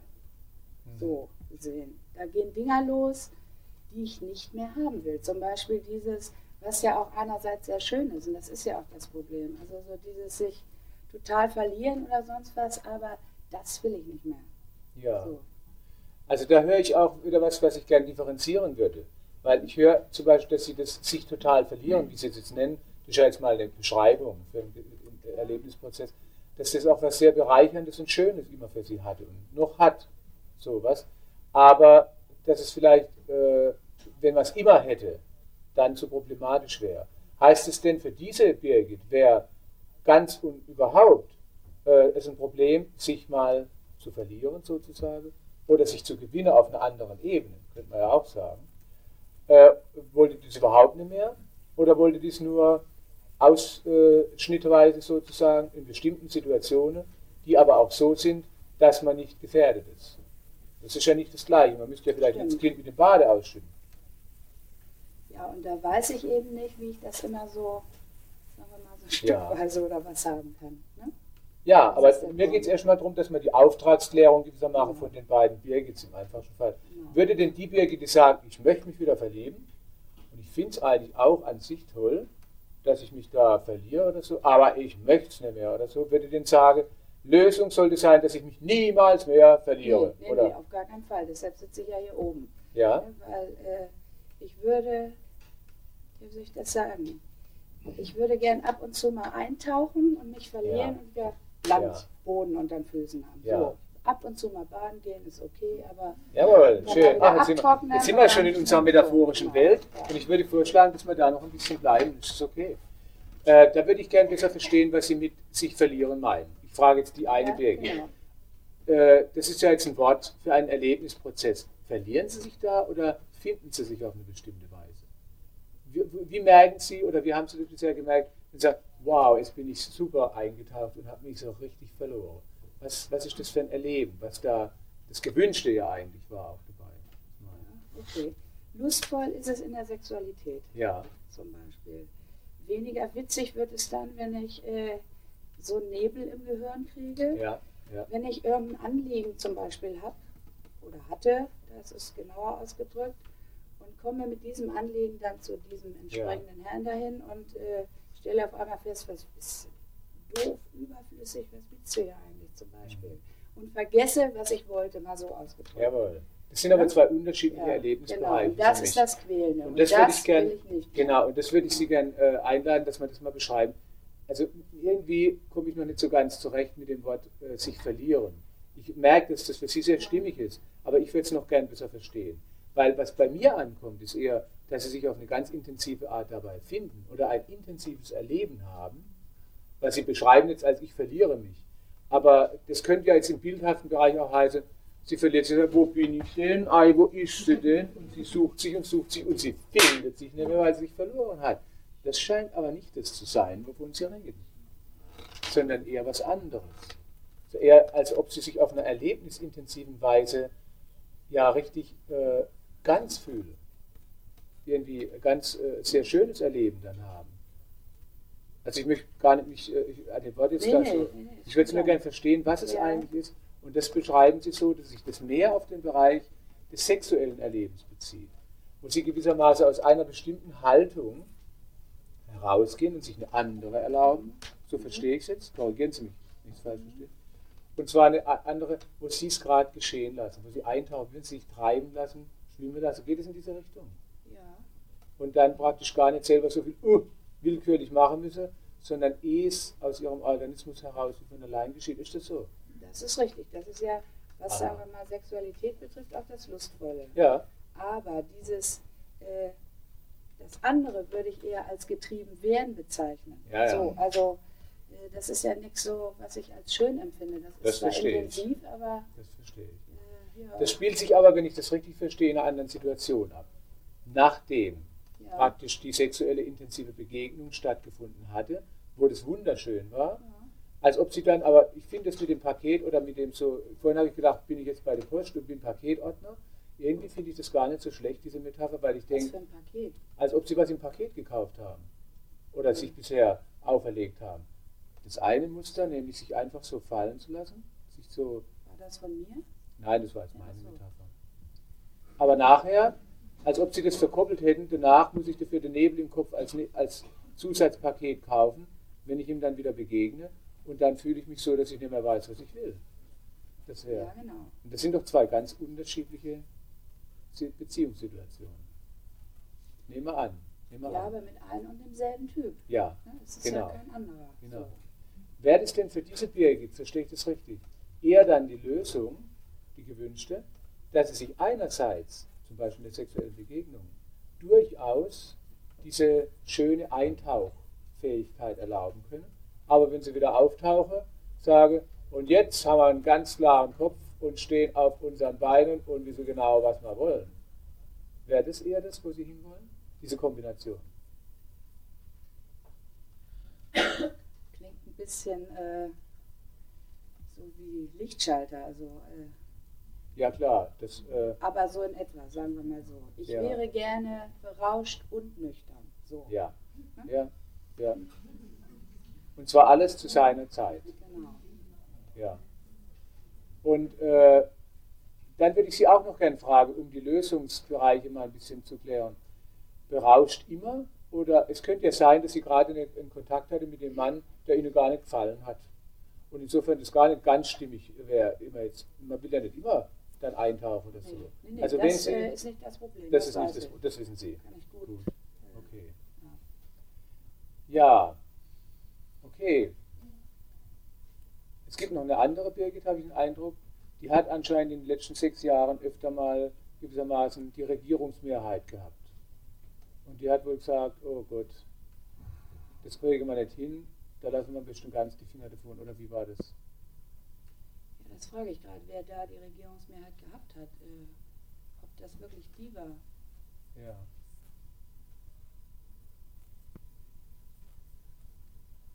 Eine Birgit jedenfalls scheint ja gesagt äh, zu haben. ich, ich glaube, das war so fast ein äh, gemeinsames Ding von beiden. So Mhm. kommt es mir jetzt vor. Also ist noch nicht so ganz klar, aber ähm, äh, ich, ah, ich weiß es äh, nicht. Ich habe es jedenfalls so verstanden, und da würde ich Sie wieder gerne fragen, ob ich es richtig verstanden habe, dass der Konsensbeschluss letztlich, der wirksam wurde im Verhalten war, das kriegen wir sowieso nicht hin, da lassen wir lieber ganz die Finger davon dann. Ich habe keine Lust mehr, mich so zu verlieren, dass ich nachher mit dem Nebel im Kopf rumlaufe in Zeiten, wo ich es nicht will. So ungefähr. Ja, aber ob das nun die andere war hier, Ja. das äh, Ja. glaube ich nicht ganz. Was hätte denn diese andere gern hier? Möchte die überhaupt hier sitzen? Das ist eine, könnte ich sagen, äh, naja, also um da mal auf diese Altersgeschichte zu kommen, äh, das ist vielleicht eine, die schreit so, Mama, irgendwie sonst wie, oder tra- trampelt da irgendwie mit dem Bein oder sowas und ist aber auch so eine, die sagt, auf geht's. Also ähm, ich war mal vorlaut zum Beispiel in der Schule. So. Und Mhm. gleichzeitig, huch, was habe ich denn da gemacht? Mhm. Also so, äh, das ist eine, die will spielen, zum Beispiel. Mhm. Sagen wir mal so, reden kann ich auch mit anderen Leuten. Ja. Ne? Äh, seit ein paar Wochen weiß ich, in einer Beziehung wollte ich eigentlich gerne spielen. Also nicht mhm. jemand verarschen, darum geht es nicht, sondern mhm. äh, Quatsch machen. Genau das, was man als Erwachsener normalerweise nicht macht. Sich mhm. vielleicht mal daneben benimmt oder wie auch immer mhm. und so weiter. Und äh, da ist, glaube ich, mehr so der Teil, der vielleicht so den Verdacht hat, wenn ich diese, sagen wir mal so, das äh, Spielerische oder wie, ähm, vielleicht gehe ich dabei unter oder irgendwie sowas. Aha. Also, weil das ist ja nur eine Facette auch einer ja. fast zweiten Person, kann man sagen. Ja, also wenn ich das mal mir so vergegenwärtige, ich habe das Gefühl, dass ein wichtiger Bereich gesehen wird, auch von Ihnen letztlich jetzt mal insgesamt als da habe ich ein Problem mit mir selber manchmal so. Ich meine, die Männer sind Teil finde ich auch doof, aber eben nicht alle und so weiter. Und da würden sie auch schon zutrauen, den Richtigen zu finden und nicht gewissermaßen den Falschen auszuwählen. So, ich verstehe sie so mehr, das, äh, was sie auch als Problem sehen, ist, wie sie nachher mit der Situation umgehen, wenn sie den Richtigen gewissermaßen ausgewählt haben. Ist das so? Ja, genau. Und da würde mich jetzt mal interessieren, wie müssten denn ihr, ihr Verein sozusagen, ihr innerer Verein, miteinander umgehen? Wir machen jetzt ein kleines Gedankenspiel. Ich meine, die wären jetzt praktisch so, oh, wir haben schon, da ist er, oder so ungefähr, in den könnten wir uns verlieben und so, das wäre pfiffig und stimmig. Aber die Situation jetzt mal so, einfach mal spielen wir sie durch, dass der ganze Verein das Gefühl hat, wir sind genügend berücksichtigt, dass nichts zu kurz kommt. Vielleicht gar nicht, dass alles einseitig 100% berücksichtigt wird, sondern eher so ein Konsens, Kompromiss, aber so, dass die 13-Jährige oder ich weiß wie alt schon Ja, ja, das ist passt, das ist so ein Teenager. Teenager, dass er, oh ja, da kann ich spielen und so, aber und da auch der sagt, Gott, das würde die verliert, ja, man kann ja nicht immer spielen oder was weiß ich und sowas, dass die alle wichtigen Beteiligten, sind das alles Frauen in ihnen, die da sich die Männer begucken, die Frauenrege sozusagen, in unterschiedlichem Alter oder so, oder? Äh, also ich habe schon auch sowas wie ein Macho in mir und ähm, der muss auch da rein können. Ja, ja? So. also der wäre der wär Mitglied im Club sozusagen. Der, das ist so eine, genau, das ist so eine Bedingung, wenn der keinen Platz hat, läuft nichts. Genau, und was würde der sagen? Wenn er zum Beispiel hört, die 13-Jährige sagt, wow, ja, mit dem könnte man spielen. Das macht Spaß. Was würde der Macho in Ihnen dann sagen? Äh, unter welchen Umständen er noch sagt, okay, wir lassen dich ab und zu spielen, hier, der würde sagen, komm her Mädel, wir äh, testen den jetzt mal. Und dann machen wir ein paar saublöde Bemerkungen zum Beispiel. Und dann werden wir ja sehen, zieht der Schwanz ein oder nicht. Mhm. Aha. Aha. Und äh, ja, okay. Jetzt gehen wir im einfachsten Fall mal davon aus, wir, wir haben es jetzt zumindest mal mit dem Macho und der 13-Jährigen zu tun. Äh, ich könnte mir vorstellen, dass eine bestimmte Art des Umgangs ihres ganzen Clubs, mit und ohne Glieder sozusagen, äh, da äh, andere Auswirkungen hat wie ein anderer Umgang. Jetzt, Im Moment würde ich Sie gerne einfach mal fragen, wir spielen mal durch, machen wir so ein Gedankenspiel, wie könnte die denn miteinander umgehen, dass nachher, sagen wir mal so, die Birgit als Gesamtperson, das müssen ja nicht alle wissen, das der Flumpenwissen so sagt, wow, jetzt hat sie wirklich genau die richtige Balance, wo sie sicher alles Wichtige berücksichtigen kann. Wie würde dann die 13-Jährige gern haben, dass der Macho mit ihr umgeht zum Beispiel? Würde die sagen, äh, okay, das machen wir so oder wie? Wie ein großer Bruder, sowas glaube ich. Aha, ja. aha. Und wo würde der große Bruder stehen? Nehmen an, Sie wären die 13-jährige Birgit, wo würde der stehen? Gerade.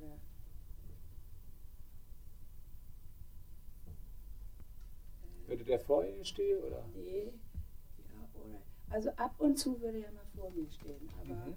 äh, normalerweise, weil ich bräuchte ja auch Platz, würde, wo würde er. Er muss ja nicht immer die Finger nee, dazwischen genau. haben. Ne? Äh, ich weiß nicht, ob das hier passt, rechts oder ja. sowas. Ja. Mhm. Äh, links? Nee. Rechts, glaube ich. Mhm. Rechts und äh, hätte mich, glaube ich, so ein bisschen an der Ah ja. Und nicht so uh, uh, wahrscheinlich, sondern eher so Mädle. Halt so, er sie, Halt, ja. so, Aber so, sie kann sich auch irgendwie auf ihn verlassen, so wirkt es auf mich. Der tritt ja. sie nicht, der, der ja. haut sie nicht, sondern sie kann sagen, mein großer Bruder ist dabei, Alter. Wenn, äh, genau. wenn du mir was machst, dann kriegst du äh, mit dem zu tun. So in die Richtung. Richtig, genau. Aha. Da wird sie sich gut fühlen, die 13-Jährige. Mhm. Wäre noch jemand zu berücksichtigen im Verein? Ja, naja, ich zum Beispiel. Mhm. Die Frau Ich wäre auch zu berücksichtigen. Was würde die Frau Ich sagen? Wie nennt man die? Ich oder Birgit oder wie nennt man die? Ich, ich finde, die hat, jeder hat einen Namen verdient Ja. im Verein. wie heißt sie? Das ist die 38-Jährige, sagen wir mal. Das ist die Genau, 38-Jährige. Genau. Und wie hätte die es gern? Denn sie möchte, äh, ich, ich kann das gut verstehen, wenn die sagen, jetzt ist, da laufen sie wieder die zwei, Hand in Hand und ich, ich hänge hinterher und hänge dann mit meinem Verstand hinterher und bis ich recht gucke, hat die schon mit sich einwickeln lassen oder vor lauter Spiel und dann hat der andere seine Macho-Sprüche gemacht und ich, mit mein, ich bin doch eine 38-jährige Frau, ich weiß nicht, was ich will, ich komme ja gar nicht mehr zu Wort. Das wäre keine gescheite Interaktion. Nee. Ja. Äh, also die äh, würde zum Beispiel, wie soll ich das sagen? Ja, die hat ja ein bisschen ambivalentes Verhältnis zu den beiden. Einerseits liebt sie die total, Mhm. andererseits äh, denkt sie manchmal, die schon wieder, nee.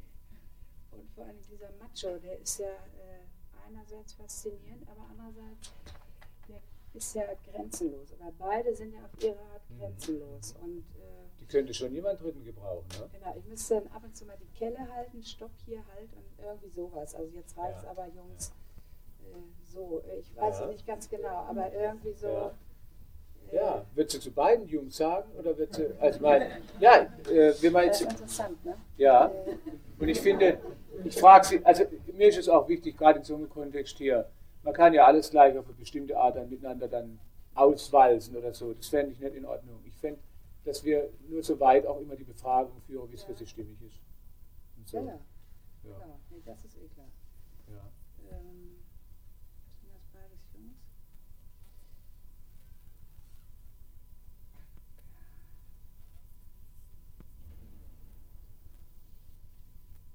Das müsste mit sein, im Amerikanischen sagt man auch you guys und meint damit die Frauen mit. Ja, klar. Ja, ich weiß.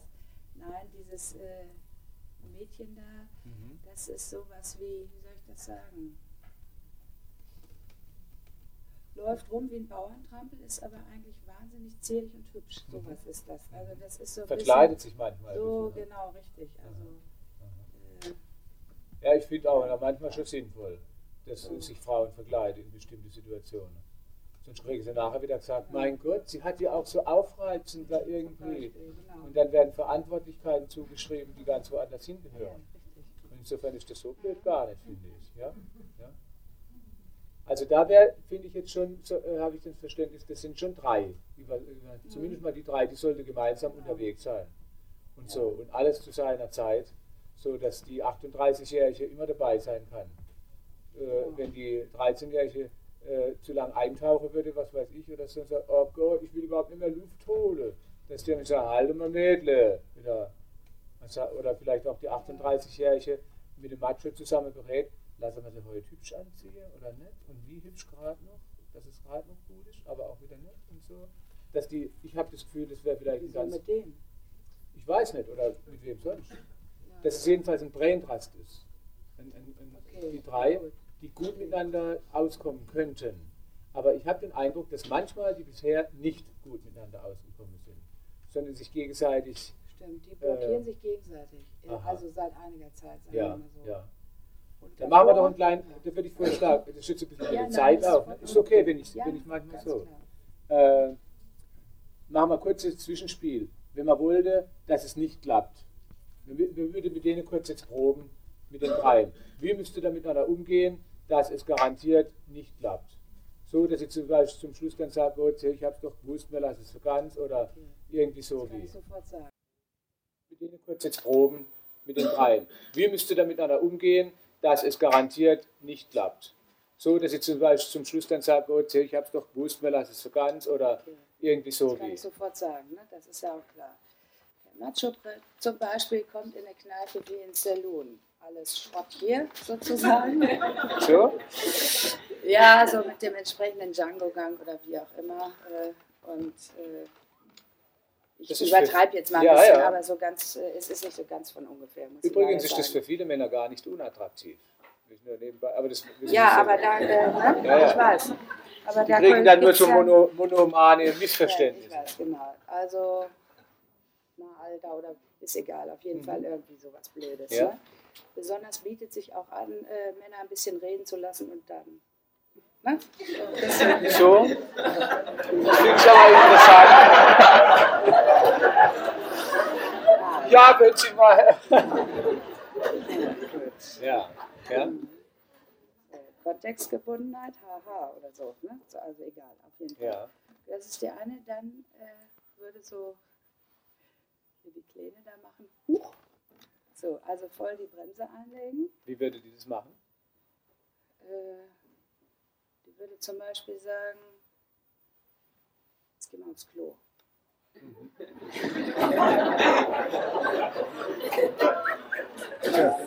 Im Notfall, wo ist ein Klo? Und wenn keins da ist, wir erfinden eins. raus, raus, raus, Ja, raus. Nichts wie weg hier. Zum Beispiel. Und da bleibt man dann hocken und denkt, Gott, äh, irgendwie so.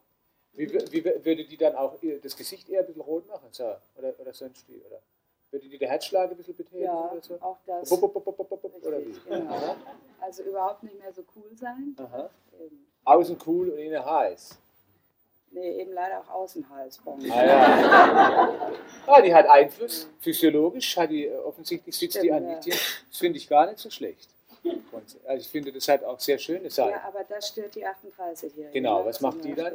Also wenn der Macho sagt, wo sind sie, die Männer? Dann nehmen sie zur Brust sozusagen. Und die gleich sagt, oh Gott, wo ist ein Klo? Was macht dann die 38-Jährige? So, jetzt Schluss jetzt, ich muss morgen irgendwie. Nee, also Ja, die so. gehen lieber mit dem guten Buch ins Bett. Ja, So. also äh, die, bringt, die bringt die Frau Vernunft und die Zweckrationalität mit und die übernehmen dann äh, und dann gehen sie nach Haus. Zum Beispiel, das war es jetzt so, war ein netter Abend, vielen Dank. Mhm, so. Und dann äh, großes sitzt Befremden auf der anderen Seite. auf der anderen Seite was Katalepsie im Raum sozusagen. Und dann, aber das ist nicht das, was sie wollen. Nee. Aber ich finde, es ist eine wichtige Information, Ja. wie die miteinander umgehen könnte, damit sie sich gegenseitig blockieren. Und ich habe das Gefühl, es stecken viele Informationen drin von allen drei Seiten, was die gerne im Umgang miteinander hätten, so dass sie kooperieren können. Mhm. Und die können kooperieren. Und ich habe das Gefühl, der Organismus weiß genau, wovon ich rede. Weil gerade ging eben so ein Atemzug durch äh, diese Bewegung und das ist nach meiner Erfahrung meistens ein Zeichen, dass der Organismus sagt, ich weiß, um was es geht. Nach meiner auch, ja. Und das, dass der gar nicht viel lernen müsste. Ist mir eine Frage ist, wann wollen wir sie heute mal wieder miteinander ein bisschen wirbeln lassen, dass zum Schluss die 38-Jährige die Vernunft äh, reinruft und dann ein Taxi bestellt oder sonst was. Äh, oder wie können wir damit umgehen, dass man dann sagt, okay, heute können wir es wagen und zwar so, dass nichts zu kurz kommt. Wie würde denn da der Macho und die Kleine und die 38-Jährige miteinander umgehen, sodass die zu dritt sagen können, ja, stimmig. Oh, mit dem könnte man sogar womöglich wieder mal ein bisschen tauchen gehen oder sonst wie. Solange wir wollen. Und nicht länger. Und den klaren Kopf haben wir dabei. Wie könnte das denn aussehen, die drei? Wo wäre zum Beispiel die 38-Jährige? Würde der Macho auch so reingehen? Oder ein bisschen verhaltener reingehen? Oder vielleicht ist es gar nicht, dass der Macho gar nicht reingehen braucht. Vielleicht kann der ruhig reingehen. Aber vielleicht sollten die anderen beiden auf eine bestimmte Art mitgehen können, oder wie? Äh, wie soll man das sagen? Also der Macho würde, glaube ich, weniger Bodybuilding machen, als vielmehr vielleicht würde er Tai Chi lernen oder sowas. Mhm. Ne? Sagen wir mal so. Mhm. Ähm, Ich finde eine gewisse körperliche Ertüchtigung sozusagen und auch Kraft ist gar nicht schlecht. nee, ich habe das Gefühl, das ist ein, wichtiger, äh, ein wichtiges Clubmitglied. Also er würde, er würde äh, geschmeidig einlaufen Ja. sozusagen. Ja, Wie würde denn die Kleine, was würde die machen dabei?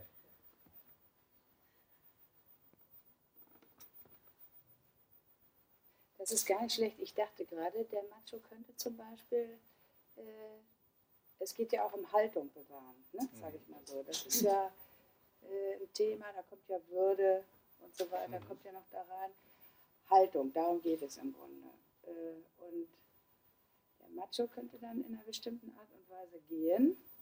Zum Beispiel, äh, die da könnte irgendwie in einer bestimmten Art und Weise gucken.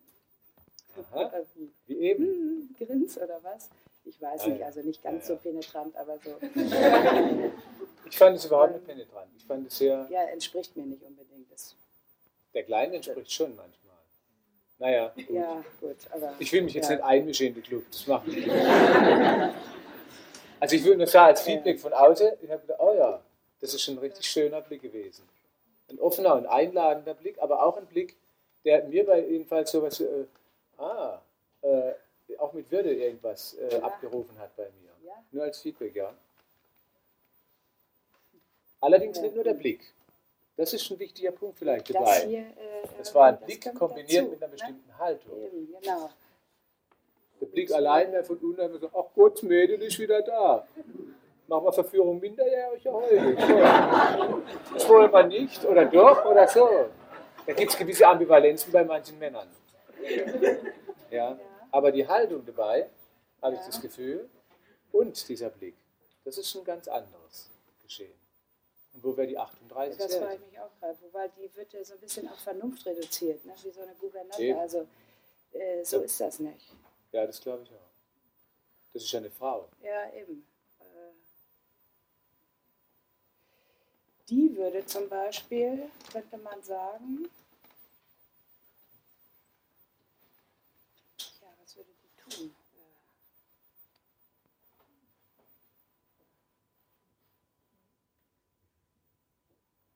Also es kann ja nicht so sein, dass die immer nur guckt, was die beiden da machen, sagen wir mal. Das wäre ja echt eine Reduktion. Das andere kann ich hier nicht beantworten, das muss ich mitnehmen. Ich, ja, das ist ja auch jetzt, ich denke, äh, das sowieso ist mein Verständnis, dass wir jetzt eine Ja, ja, Anregung ist machen. klar. Ich würde Ihnen nachher auch gerne eine kleine Anregung mitgeben, mit der, wenn Sie Lust haben, Sie was ausprobieren können. Mhm. So als weil das Verständnis dieser Arbeit ist ohnehin, dass es mehr transferiert in den Alltag werden sollte. Äh, Das ist ja viel wichtiger als, als äh, so ein Gespräch nur. Wir können es mal einfach vielleicht auch pantomimisch oder einfach in der Körperhaltung, vielleicht äh, ist das auch noch eine wichtige Information, machen. So, es gibt ja vermutlich Situationen, Sie, Sie wissen ja genau, von was Sie reden. Genau. Also, wo die auch die 38-Jährige in stimmiger Weise dabei ist. Würde ich Sie gerne einladen, sich einfach mal so hin oder vielleicht so ein kleines Bewegungsmuster zu machen, nur für einen Moment, wenn Sie wollen, wo wir einfach mal so tun, als ob die drei jetzt wirklich optimal miteinander unterwegs sind. Gerade für einen Moment. Lust dazu? Oder? Ja. Mit Einwand. Ja. Ich, äh,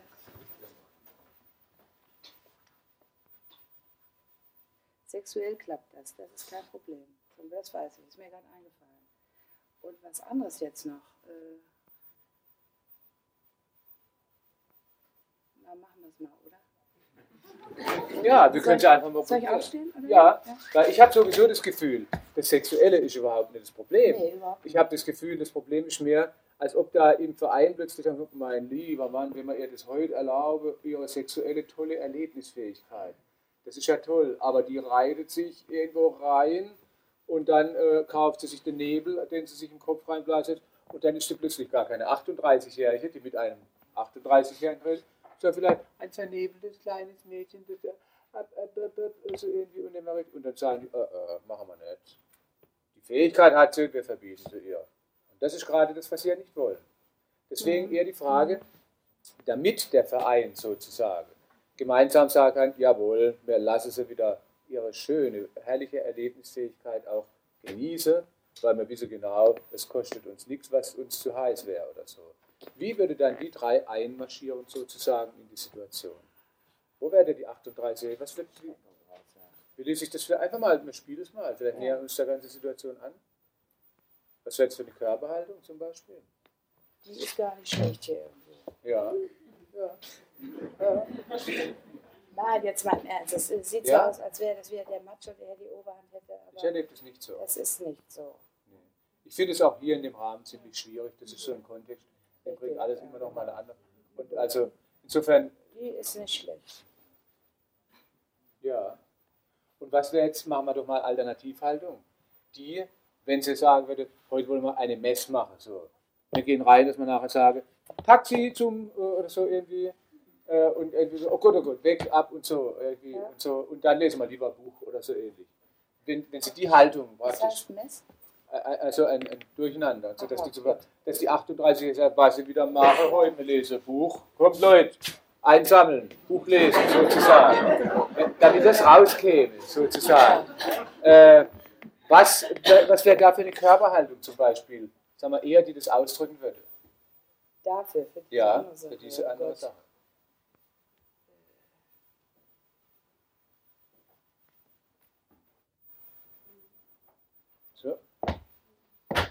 Oder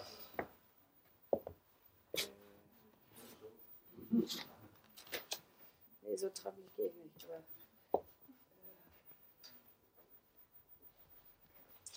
ich weiß es nicht. Äh, ich äh.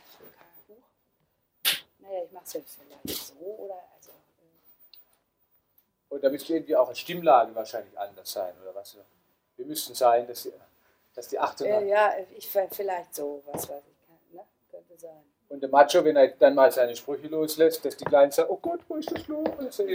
Wie, wie, müsste da, wie müsste der Macho das dann, nehmen wir an, ich wäre jetzt der Gegenüber, sozusagen. Wie müsste ich da praktisch dann angesprochen werden? Von der Macho-Seite, der sagt, jetzt bin ich am Roder. So, erstmal. Dass dann die Kleinen sagen, oh Gott, oh Gott, und die anderen sagen, komm, wir gehen jetzt heim und lesen, Buch jetzt hier. Also, wie müsste das? Na du Arsch oder sowas. Aha.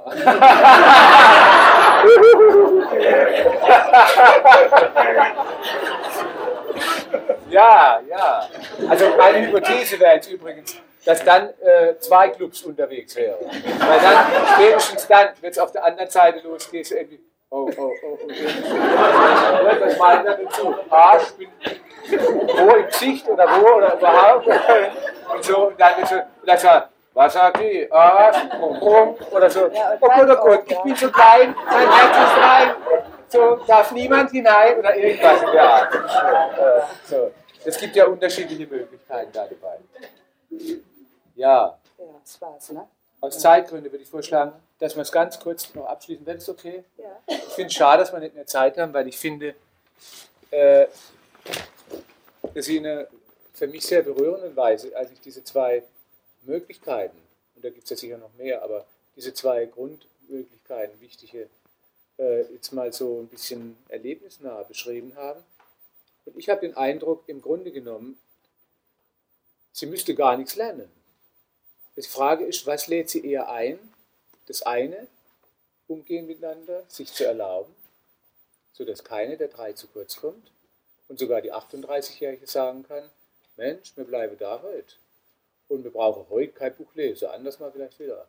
Und womöglich sogar sagen kann, wenn Sie womöglich mit dem Mann wieder ins Bett gehen wollen, so, Mensch, heute gehen wir tauchen und schwimmen, wow, nicht schlecht. Und ich bin dabei. Vielleicht schwimmen wir alle drei, aber niemand kommt zu kurz. Und wenn dann die Situation rum ist, und es geht vielleicht wieder ums Reden oder bestimmen, was man will, dass dann die 38-Jährige oder wer sonst im Club dafür zuständig sein kann, und der Nebel, den können wir, was weiß ich, lassen. Hier, wir sind ganz klar. Bisher habe ich das Gefühl, als ob die drei ein Gerangel manchmal hatten. So wie wenn dann, wenn die Eintauchfraktion sozusagen haben gesagt, nur Eintauche ist angesagt, der ganze Tag Eintauche. Gurgel, Gurgel sozusagen. Und wenn dann, dann ein Gespräch stattfinden sollte, praktisch mit dem, mit dem Herrn, sozusagen, so, blub, blub, blub,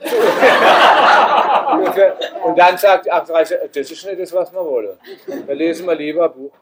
Und dann vielleicht der Macho sagte, also wenn man überhaupt mit Männern umgehen kann, dann ist man sagt, na du Arsch, so ungefähr. Und so, aber dann wieder jede andere ihr altes Schwarz-Weiß-Glaubenssystem äh, bestätigt bekommen hat. Das war eine Möglichkeit. Und die andere, die haben wir, finde ich, aber auch sehr instruktiv von Ihnen geschildert gekriegt. Jetzt bin ich mir noch nicht klar, wir haben einfach nicht die Zeit heute zu, was Sie bisher besonders schnell eingeladen hat. Eher dieses Hickhack miteinander zu inszenieren innerlich, was dann mit dem Ungewünschten endet, oder was Sie bisher eher auch eingeladen hat, schon sich zu erlauben, die drei so gut kooperativ miteinander unterwegs zu sein. Das können wir jetzt nicht leisten, aber ich würde Ihnen einen kleinen Vorschlag gerne machen. Einfach, wenn Sie wollen, das auszuprobieren. Und zwar, indem Sie sich drei kleine Figuren für zumindest mal die drei Mitglieder im Verein besorgen wenn Sie Lust. Ja, und wenn Sie das nächste Mal in die Kneipe gehen oder sonst wohin, die drei mitzunehmen. Und vorher, zu Hause aber, kurz zur Probe die Konstellation, wie die drei, das kann man so im Rochierverfahren machen, wie die drei, ob sie miteinander, untereinander oder hintereinander oder so irgendwie. Ach, zum Beispiel, da würde ich gerne Ihnen ein kleines Ding mitgeben. Vielleicht, ja. Ach, wo habe ich das denn? Finde ich wieder nicht, ne? Ja, genau. Ich zeige es gerade den kurz ja. und dann Ihnen. So, das könnte, wenn ich so zum Beispiel, wie man es braucht, wie würde man es denn machen? Und bevor Sie reingehen in das, ins Restaurant oder in, sonst wo, dass Sie einfach nur kurz zwei, dreimal kurze kleine Gymnastik machen, nur für sich. So. Hm? Also, na du Arsch. na du Arsch. Und dann so zu gucken, was wolle man heute auswählen? Denn ich finde, es wäre nicht sinnvoll, jetzt zu sagen, das sollten Sie ganz aufhören. Wir haben nicht die Zeit dazu, aber ich habe schon den Eindruck, dass es in bestimmten Situationen ein sehr sinnvoller Schutz war. Stimmt. Und das wäre doch schade, wenn Sie das aus dem Reservoir streichen. Ja, nee, das ist klar. Und dann können Sie einfach mal ausprobieren, in welchen Situationen Sie zu was eingeladen werden und dann äh, mit den Herrschaften kleine Konferenzen machen. Hätten Sie Lust dazu? Logisch. Vielen Dank. Okay, danke.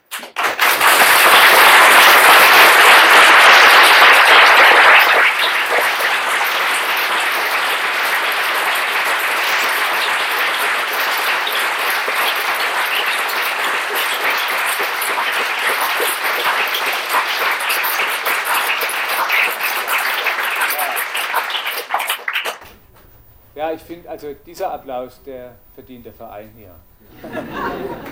ja. Ich möchte mich auch bei Ihnen bedanken. Da kommt halt vieles auch zu kurz in der kurzen Zeit. Jetzt war hier so ein letzter kleiner Ansatz, wie man mit symbolischen Interventionen was machen kann. Äh, das ist sehr, sehr interessant und hilfreich, äh, weil es die eigenen inneren Forschungs- und Orientierungsprozesse ganz autonom äh, begünstigt und man nicht von außen immer was aufgeschwätzt kriegen muss. In zwei Sätzen wo ich zum ersten Mal auf diese Idee kam, das war mit einem Mann mit Ejaculatio precox, diese Idee dieser Methode.